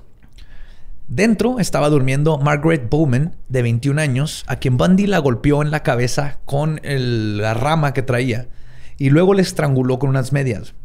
Nadie escuchó nada. Y el terrible Ted salió de la recámara y entró en el dormitorio de Lisa Levy, de 20 años. La golpeó salvajemente hasta dejarla inconsciente. Le estranguló y casi le arrancó uno de sus pezones con sus dientes y le mordió profundamente el trasero izquierdo. Luego la agredió sexualmente con una botella de spray para el cabello. De ahí se pasó a la habitación del otro lado del pasillo, donde atacó a Karen Chandler, quien sufrió una conmoción cerebral, fractura de mandíbula, pérdida de dientes y un dedo roto. Después se cambió a la otra habitación y atacó a Kathy Kleiner, rompiéndole la mandíbula y lacerando profundamente su hombro. Durante el ataque, la habitación se llenó de luz. No se sabe si fue por la amiga de Kleiner que venía llegando en el auto con su novio o si alguien prendió la luz de uno de los baños compartidos. Pero el punto es que se prendió una luz que iluminó el cuarto y esto fue suficiente para asustar a Bundy, quien huyó de la sororidad. Pero ya se ha chingado esta morra. La había, la había Ya la había golpeado. matado. De hecho, No eh. Kleiner, no, Kleiner y Chandler sobrevivieron los ataques. A la verga. O sea, se fue de cuarto en cuarto. Sí, güey. Y si no hubiera visto la luz, se hubiera ido de cuarto en cuarto. Pues se supone que por eso viven juntos, güey, para cuidarse entre ellos. Qué, qué verga, güey. Güey, este, Kleiner y Chandler sobrevivieron los ataques y los forenses determinaron que el brutal y despiadado ataque de las cuatro mujeres sucedió en un periodo de 15 minutos, con por lo menos 30 testigos alrededor que no escucharon nada. güey. Una de las chavas que era casi el cuarto que hubiera seguido se terminó suicidando, güey, porque fue una de las que encontró a las a, a una de sus amigas muertas y se suicidó a los meses, güey. No aguantó. No se sabe si fue por el estrés o por lo que le llaman este. El, el como survivor's guilt. Sí, la culpa del... Culpa del que del sobrevive. Cuando- que te sientes mal de por qué. Porque Yo no sobreviví, yo. ella ajá, y no, ella no. ajá. Pero se suicidó. O sea, No es que también luego no piensas. No, nos enfocamos en las víctimas, pero no nos damos cuenta de cómo se extiende y De cómo hecho, afecta a las, la- todas las las personas familias, alrededor, las familias, los amigos, la persona que se encuentra con la escena. Estuvo de la verga esto que hizo Bundy Ay, aquí, güey. Pero Bundy aún no terminaba. Después de este ataque, mientras estaban llegando las ambulancias y todo eso, Bundy caminó unas ocho cuadras, donde se encontró con el departamento que estaba en un sótano del estudiante de universidad Cheryl Thomas, portando una máscara hecha de unos panties, probablemente de una de las víctimas que acababa de atacar. Entró al cuarto y atacó a Cheryl brutalmente, dislocándole el hombro, rompiéndole la mandíbula y fracturando su cráneo en cinco partes. Los vecinos de Cheryl escucharon el ataque y llamaron a la policía. Pero temerosos de confrontar al atacante, lo único que hicieron es empezar a llamar al depa de Cheryl. Por suerte, eso fue suficiente para que Bundy detuviera su ataque y huyera de la escena. Cheryl sobrevivió, pero quedó sorda y con problemas de equilibrio, lo que terminó con su carrera de bailarina. Sí, güey. En su No cuarto, mames. en su cuarto se encontró la máscara improvisada, semen y cabello similar al de Bundy dentro de su máscara esta de panties. Después de su masacre, Bundy se robó una van de la universidad y manejó a Jacksonville, ahí mismo en Florida. Aquí intentó secuestrar a Leslie Ann este, Parmenter, de solo 14 años. Por suerte, su hermano la vio y confrontó a Bundy, quien decidió huir. Pero al día siguiente, el depravado Ted salió a cazar de nuevo. El 9 de febrero de 1978 abdujo y asesinó a Kimberly Diane Leach, de 12 años, cuando caminaba a su escuela de Lake City Junior High. Varios testigos reportaron haber visto a un hombre parecido a Bundy en el área y el 10 de febrero el FBI lo agregó a su lista de los más buscados. El cuerpo de Kim fue encontrado hasta el 7 de abril. Bundy había abusado sexualmente de ella y había mutilado su cuerpo. Sabiendo que lo estaban buscando, Bundy cambió la van por un bocho anaranjado el 12 de febrero. La marca. Sí, totalmente. Es que era nazi. Oye, era republicano nada más. No llegó a tantos. Aquí Es está mismo. perfectamente Es permitido comparar a Bundy con los nazis. güey. Yo no tengo ningún problema. güey. Tres días después, un viejo némesis del terrible Ted se toparía de nuevo con él. El tránsito. Chota. Lo detuvo de nuevo un tránsito. Yo pensé que el detective este principiante. Ese güey vale verga, güey. Las, tres putas veces que lo agarraron fue por tránsitos, güey. Un Se tránsito. hubiera andado en baica, güey, para que no lo agarrara. No, es un- el- patineta, eh, güey. Usa más la bici, no Sí, seas como Ted Ted Bundy, el asesino Bundy. del triciclo. ¡Crin, crin! Muac, muac. Con su fruta ahí. Para que suene como moto. como moto. Lo detuvo un tránsito al notar que las etiquetas del carro habían sido reportadas como robadas. güey. Siempre O le cambiaban las... las- etiquetas. Es que en Estados ¿Las Unidos placas las o los- placas Ajá. tienen unas etiquetas. Entonces, en, en México estamos acostumbrados a que cada cierto tiempo Se cambia la placa. te, te dan unas putas placas nuevas, lo cual no tiene sentido porque No. cambian el número. Nada. En Estados Unidos y en Europa, por ejemplo, tienes tu placa y es tu número de placa y por eso saben perfectamente que es tu carro. Y lo que hacen es que nomás cambias unas, unos stickers. güey, Que aquí se hizo un ahí. rato, ¿no? Eran de Pancho Villa los stickers, güey, me acuerdo. Creo que sí. Ujú. Los nomás cambias los Una- stickers. Un año se hizo eso, güey. Cuando renuevas, ajá. La tenencia. ajá. O sea, no renuevas todo el plástico. El punto es que Bundy siempre tenía cuidado de cambiarlos. Mm. Se robaba de un carro y se lo ponía al otro. Esta vez no lo hizo. Y no nomás eso, sino que el oficial que vio el carro se le ocurrió, por alguna razón, revisarlos y se dio cuenta que estaba reportado robado. güey. El oficial David Lee del departamento de la ciudad de Pensacola le marcó el alto. Después de una breve confrontación con Bundy, quien se resistió cuando le iban a por las esposas, lo agarró a putazos, lo esposó y lo puso en la patrulla. güey. Lee ni sabía que traía nada, güey. Él Nomás Ajá. dijo, este cabrón se me quiere pelar y trae un carro robado. En camino a la estación, Bundy le dijo al oficial Lee, y citó, te van a hacer sargento por este arresto. güey". Porque ves que en Estados Unidos... Bueno, no nomás en Estados. Unidos, en Estados igual, Estados Unidos, Europa, en estos lugares, Sí, subes de... va subiendo... Ya se- se vas- hizo- Aspiras a... Ajá. Subes de nivel. Pero este Subes güey, o sea, prácticamente se dio por vencido, ¿no? Ahí de que. Sí, "Ay, ya pues lo traían otra vez. Ya, ya madre". ahora sí valió verga, güey. Lee no tenía ni idea que por revisar unas etiquetas en la placa de un bocho había capturado al notorio y top 10 buscado del FBI, Theodore Bundy, güey. Pura cagada, güey. Siendo el narcisista egomaniático que es, Por Bundy... excelencia. Sí, por Por excelencia. Sí, señor. Bundy de nuevo decidió ser su propio abogado. Y no lo dejaban estar solo en la librería, pero de hecho lograron descubrir, descubrir otro plan para escapar en 1978, donde había cortado con una cegueta los barrotes de su celda, pero no logró concluir su plan. Que se les pela. Sí, se van a salir de los, así, los barrotes de la celda. Luego se va a meter un carrito de ropa sucia, güey. Por un túnel. Un túnel que pintó en la pared, güey, porque Pax Bundy, güey. los, los chotos se quieren meter y se estampan. sí, güey, este sí fue con cegueta y todo. Su, ju- su juicio fue el primer juicio en ser televisado en los Estados Unidos. Órale. Ajá. Es un Al- dato chido, güey, ese. Sí, no sabía. yo me acuerdo que el más, el que el que hizo que los juicios fueran algo ya común en la tele fue el de O.J. Simpson. Ajá, O.J. fue el que Fue el hizo... más famoso. Pero este fue el Este primero. fue el primero televisado. Ah, qué verga, güey. Está ¿Eh? chido. Historia. Sí. Es legendaria. Algo que Bundy aprovechó para comportarse como finalista en el RuPaul's Drag Race, güey. Haciendo siempre un gran show, güey. O sea, el vato ahí los ves en las fotos en la corte, güey. El vato era así. Está haciendo su performance acá. bien performance, mamón. sí. Su stand-up de una hora. Pero a- aún ahí, güey, aún en, en la cárcel, ya enjuiciado con todos estos cargos, logró, por ejemplo, traumatizar de nuevo a las víctimas que sobrevivieron porque al ser su abogado las podía cuestionar, güey. Entonces, las víctimas bien valientes fueron a hablar contra él, pero luego tenían que confrontarlo y él les decía, güey, o sea, el, el- el imbécil Ajá. que te trató de matar, güey, que Pues sí, güey, pero ¿a poco tú no, tú no quisiste? No, cuando te agarré la pierna como que te erizaste. no lo dudo que Así mandes esas va, güey, Sí, no Imagínate mames. confrontar a tu A tu violador y a tu casi asesino. Exactamente, o sea, y Bundy pues, el- como quitado la pena, güey.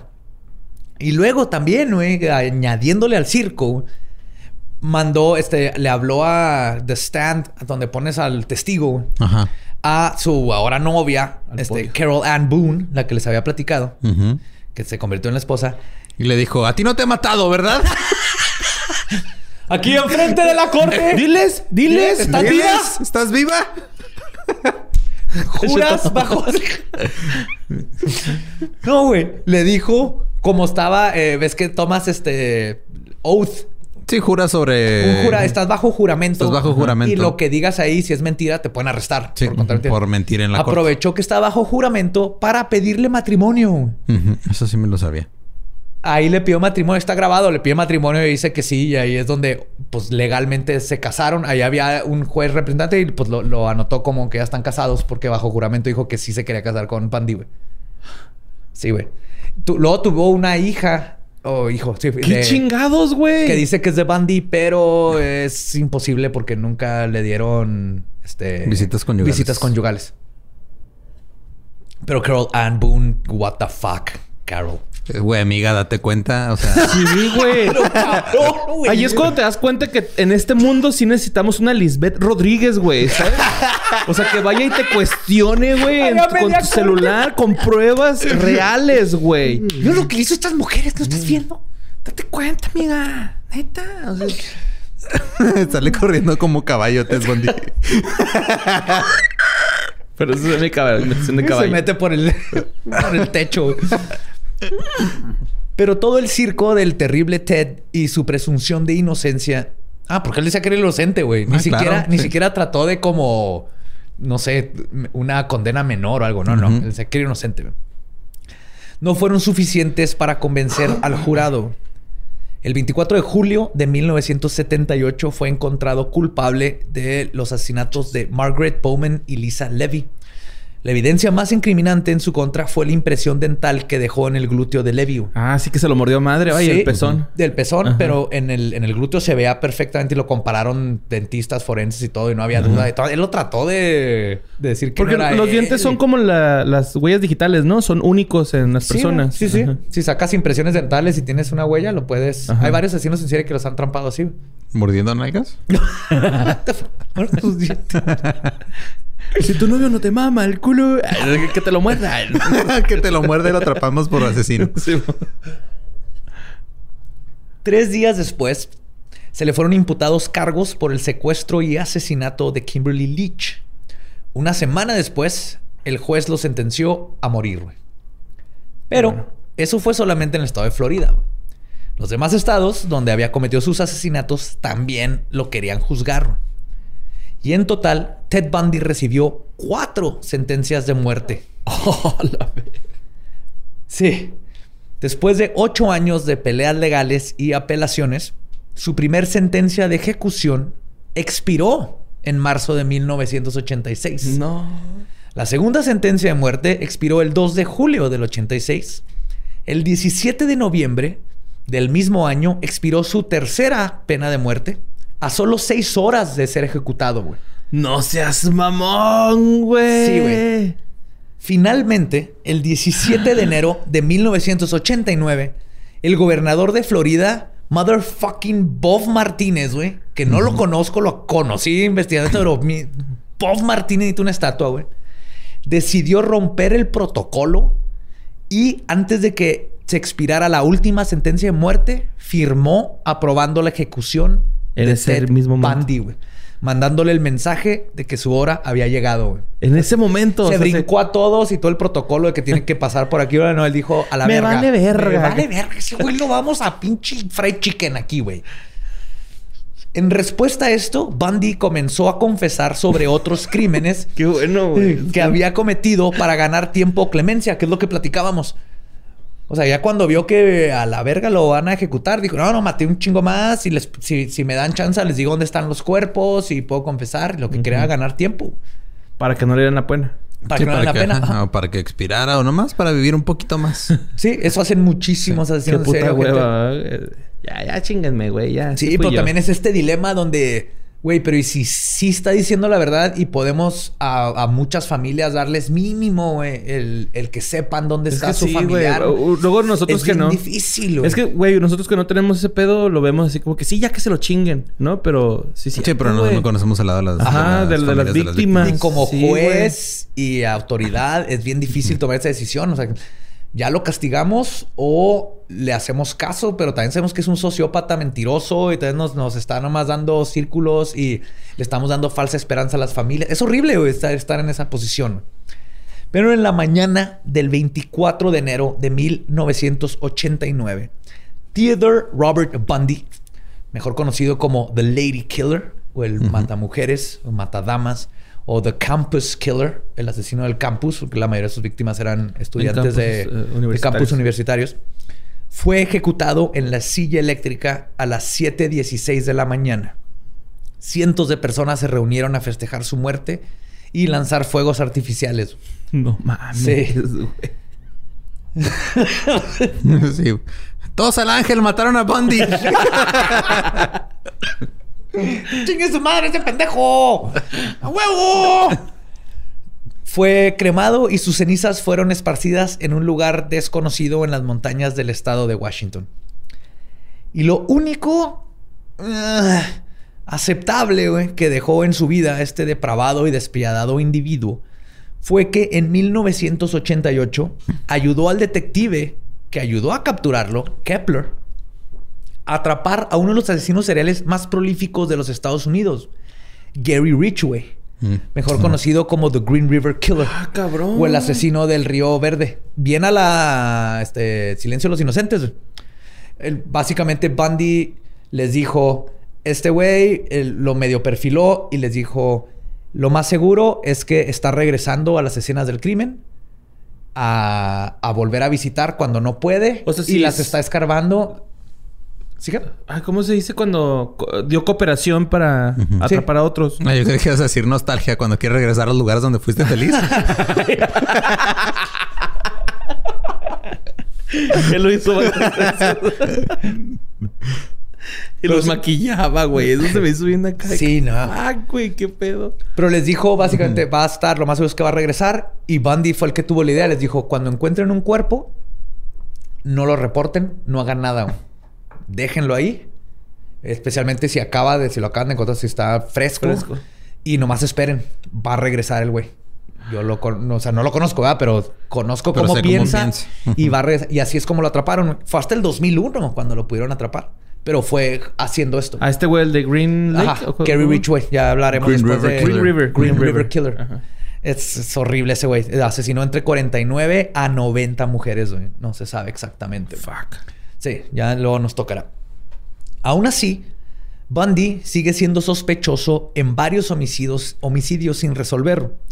Y es probable que sea responsable de otros que quizás nunca se identifiquen.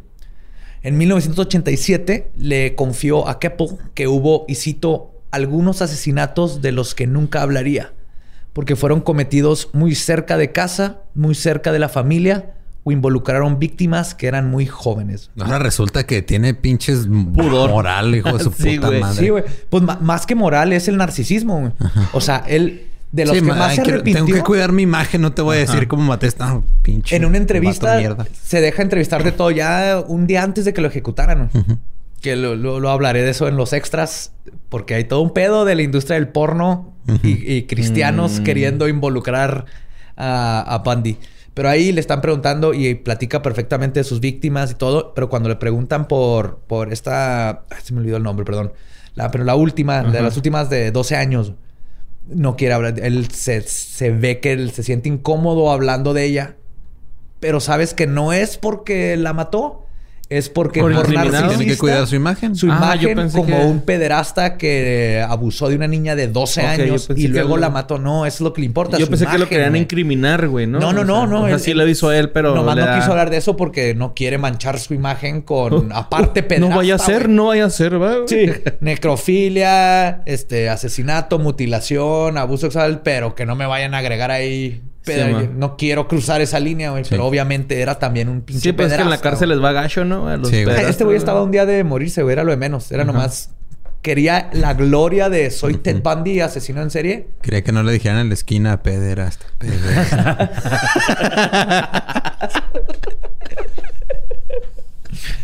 Pero finalmente confesó a 30 asesinatos cometidos en 7 estados.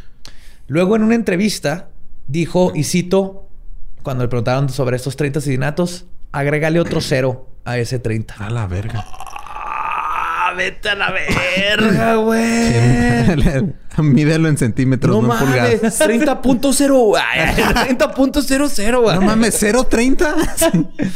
Y probablemente Sí, un pendejo. No mames, 0.30.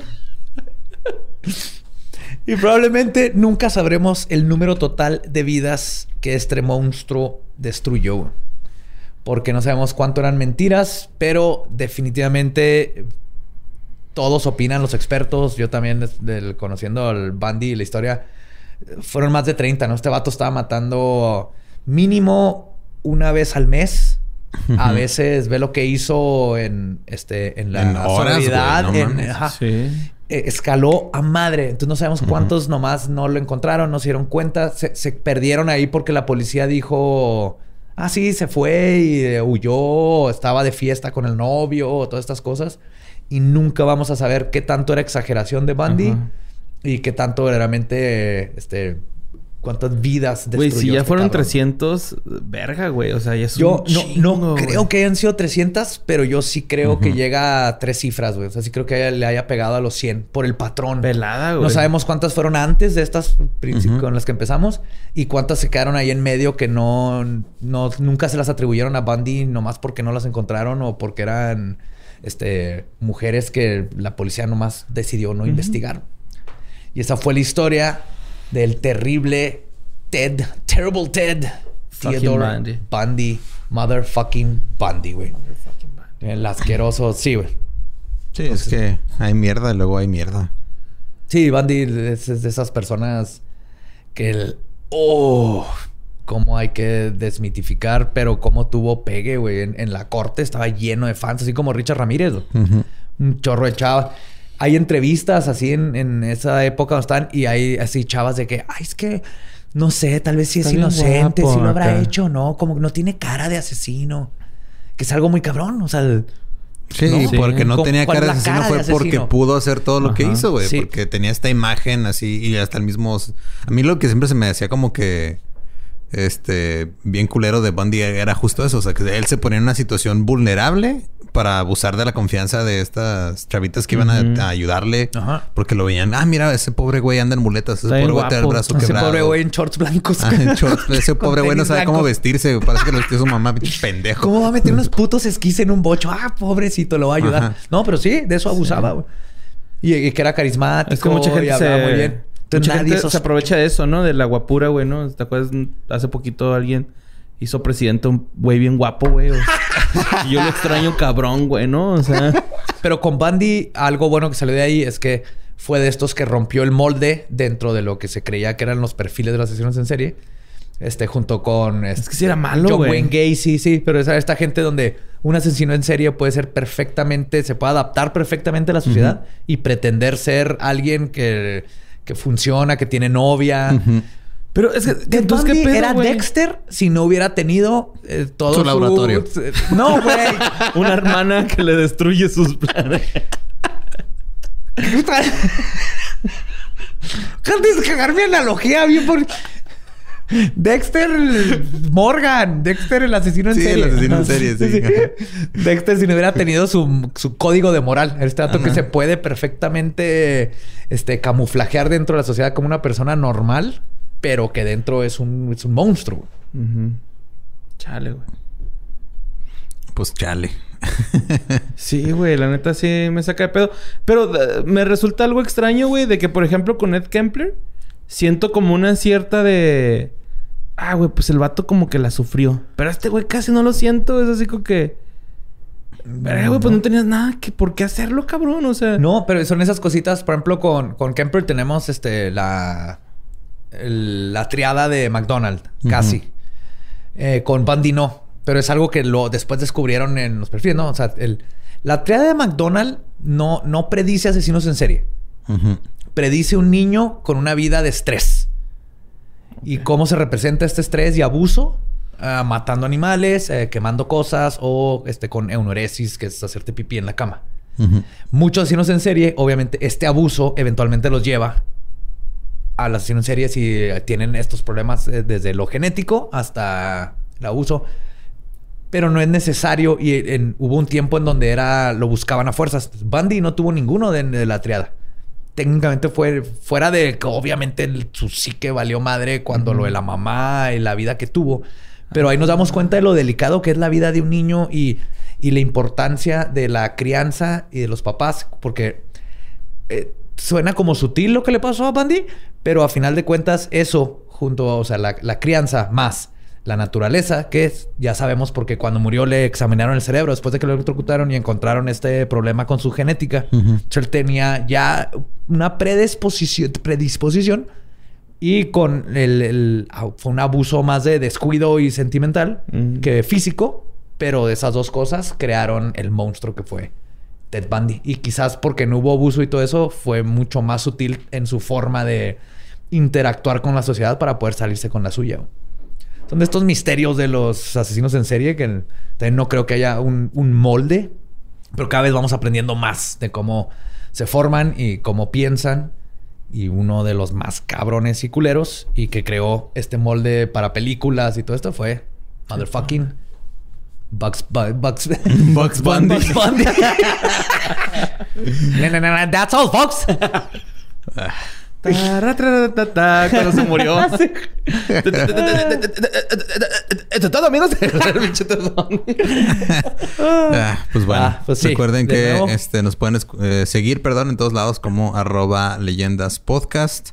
Eh, recuerden que también tenemos otros podcasts. Borre tiene los, este, vayan al día de ayer, escuchen qué fue de ellos ayer, escuchen el Dolo Pelunes. También me pueden seguir como arroba ningún Eduardo. A mí como Mario López Capi.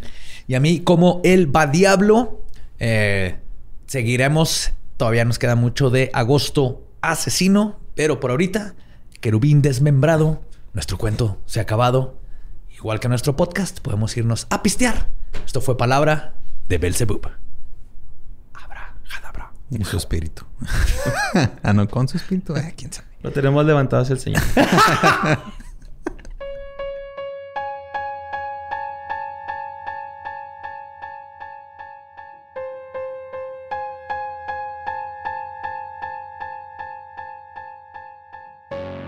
Y antes de pasar a lo que sigue, que es hablar de cosas random, se me olvidó mencionar. Y lo estamos grabando después, pero lo estamos... Es que este- es- todo este pedo es un viaje en el tiempo muy cabrón, güey. O sea, esta parte se grabó después de lo que vamos a decir ahorita.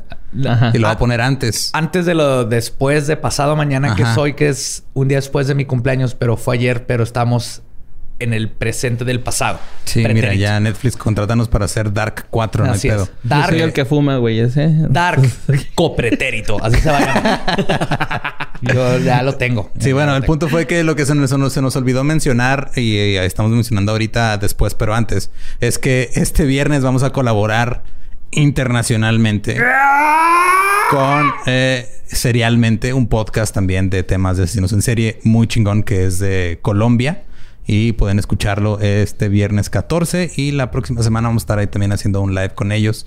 Este, para, pues, para que conozcan proyectos que están también muy chidos, pero pues no son de aquí de México. Y Exactamente. es para Expandir. este, sí, es para abrir una vía comercial de Una breve... contrabando nunca de, de ideas. Ah, sí, sí. Nunca ha existido algo así por el estilo. Nada, Sí, nada. creo que na- nadie de México consume nada colombiano, ¿no? No. Nada. señor. Entonces, por eso queremos que consuman serialmente. Y el viernes lo pueden hacer. Vamos a estar invitados. Ahora sí, vamos a la parte que sigue, pero que grabamos antes que esto. Y ese fue Bugs Bundy. Eso fue todo.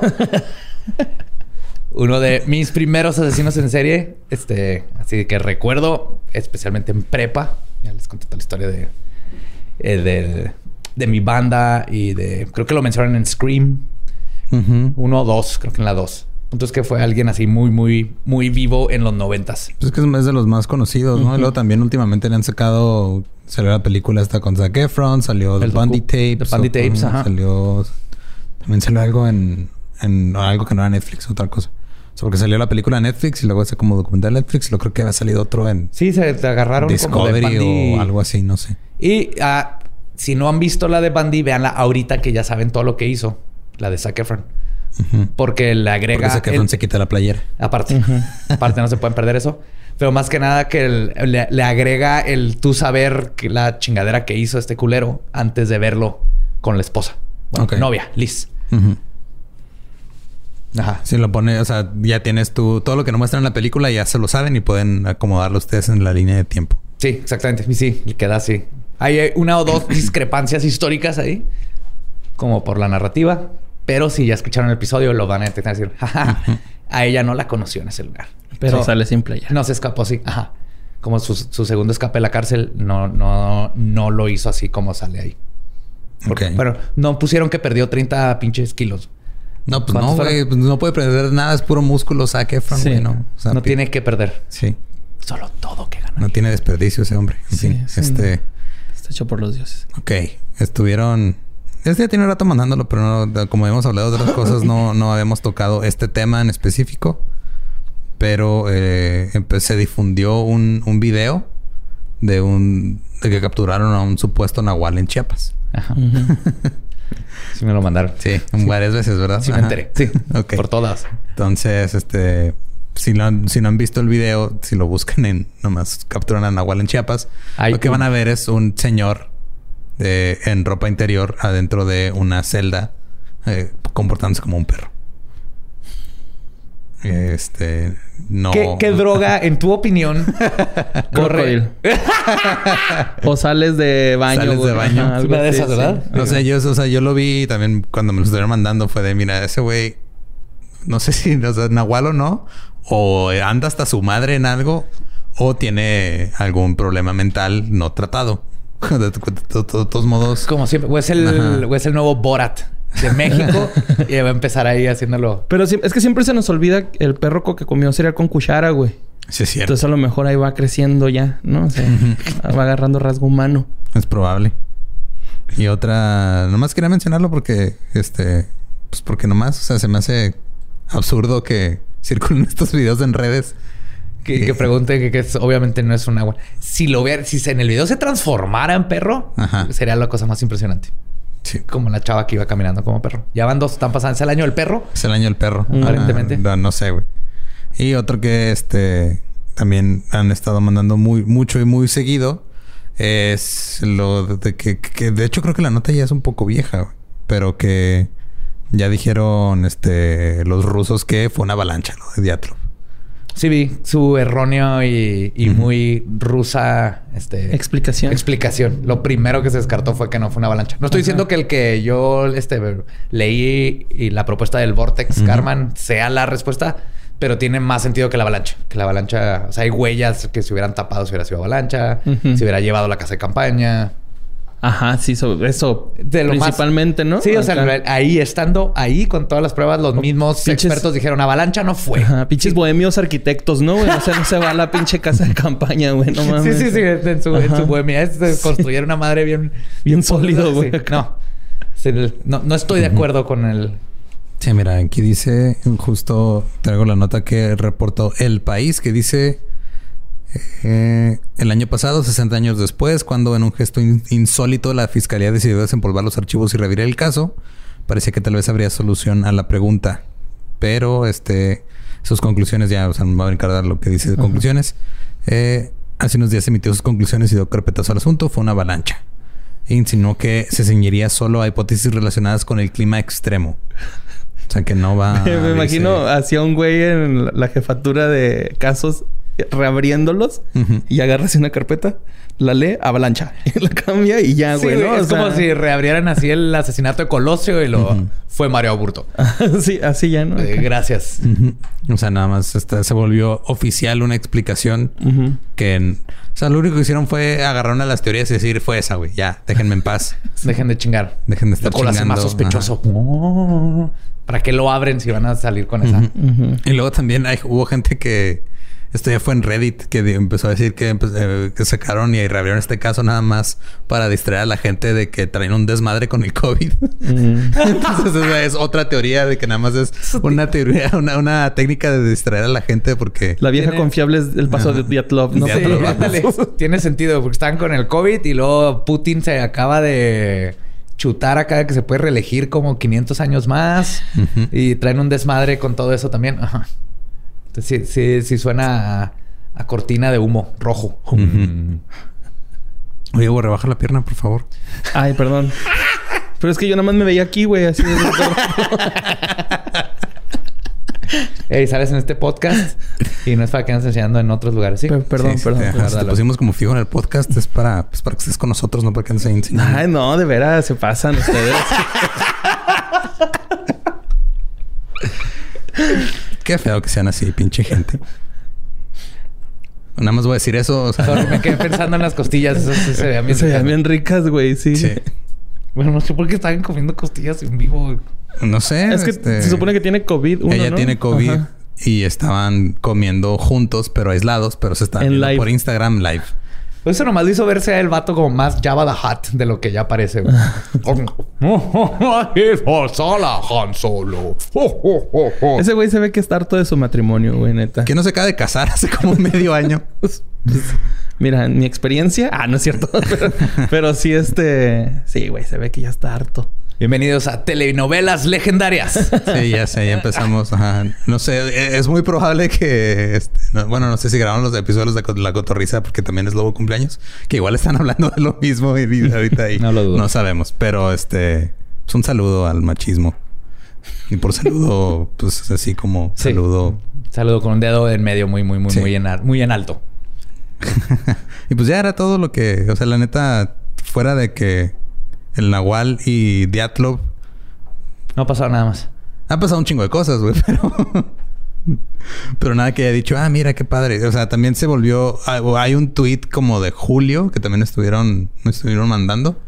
Que tenía que ver con que la CIA hablaba de eh, transcendental, meditation. ah, tienen un programa para. Ajá, y que todo ese pedo y de este proyección astral y todo eso. Pero eso ya tiene un chingo que Sí, desde Project Stargate y tienen todo esto. de hecho, lo, lo, lo, platicaste en, lo de MK Ultra, ¿no? Ajá, ahí hablé un poco de eso. Y lo único que hizo la CIA, pero ya tiene rato eso también. O sea, como que ahorita, como no tenemos nada más que hacer más que estar revisando cosas. La gente está descubriendo y sacando otra vez. Pero van cosas chidas porque es que también ya están anunciando lo de que al parecer va a haber declasificación más chida de los ovnis. Es que ya dijeron que sí existen y que no saben qué chingados son al parecer el siguiente paso va a ser que ya acepten así de la neta no son de este planeta. Ajá, ovnis del espacio, ovnis la neta, No son de este planeta. Los ovnis vienen a verte la jeta. Somos la CIA. Y nos gusta sentarnos en sillas. es lo único que pensé que iba a remar. Qué bueno que Longshot nomás nos invitó para hacer lip sync y no un featuring porque valemos verga horrible, güey. Pero esa, cuando salga esa noticia vamos a estar bien emocionados. Sí. Este, pues muchas gracias otra vez por escuchar. Este es el segundo de Agosto Asesino. Que este. Creo que nos fallaron las cuentas y nos vamos a alargar a.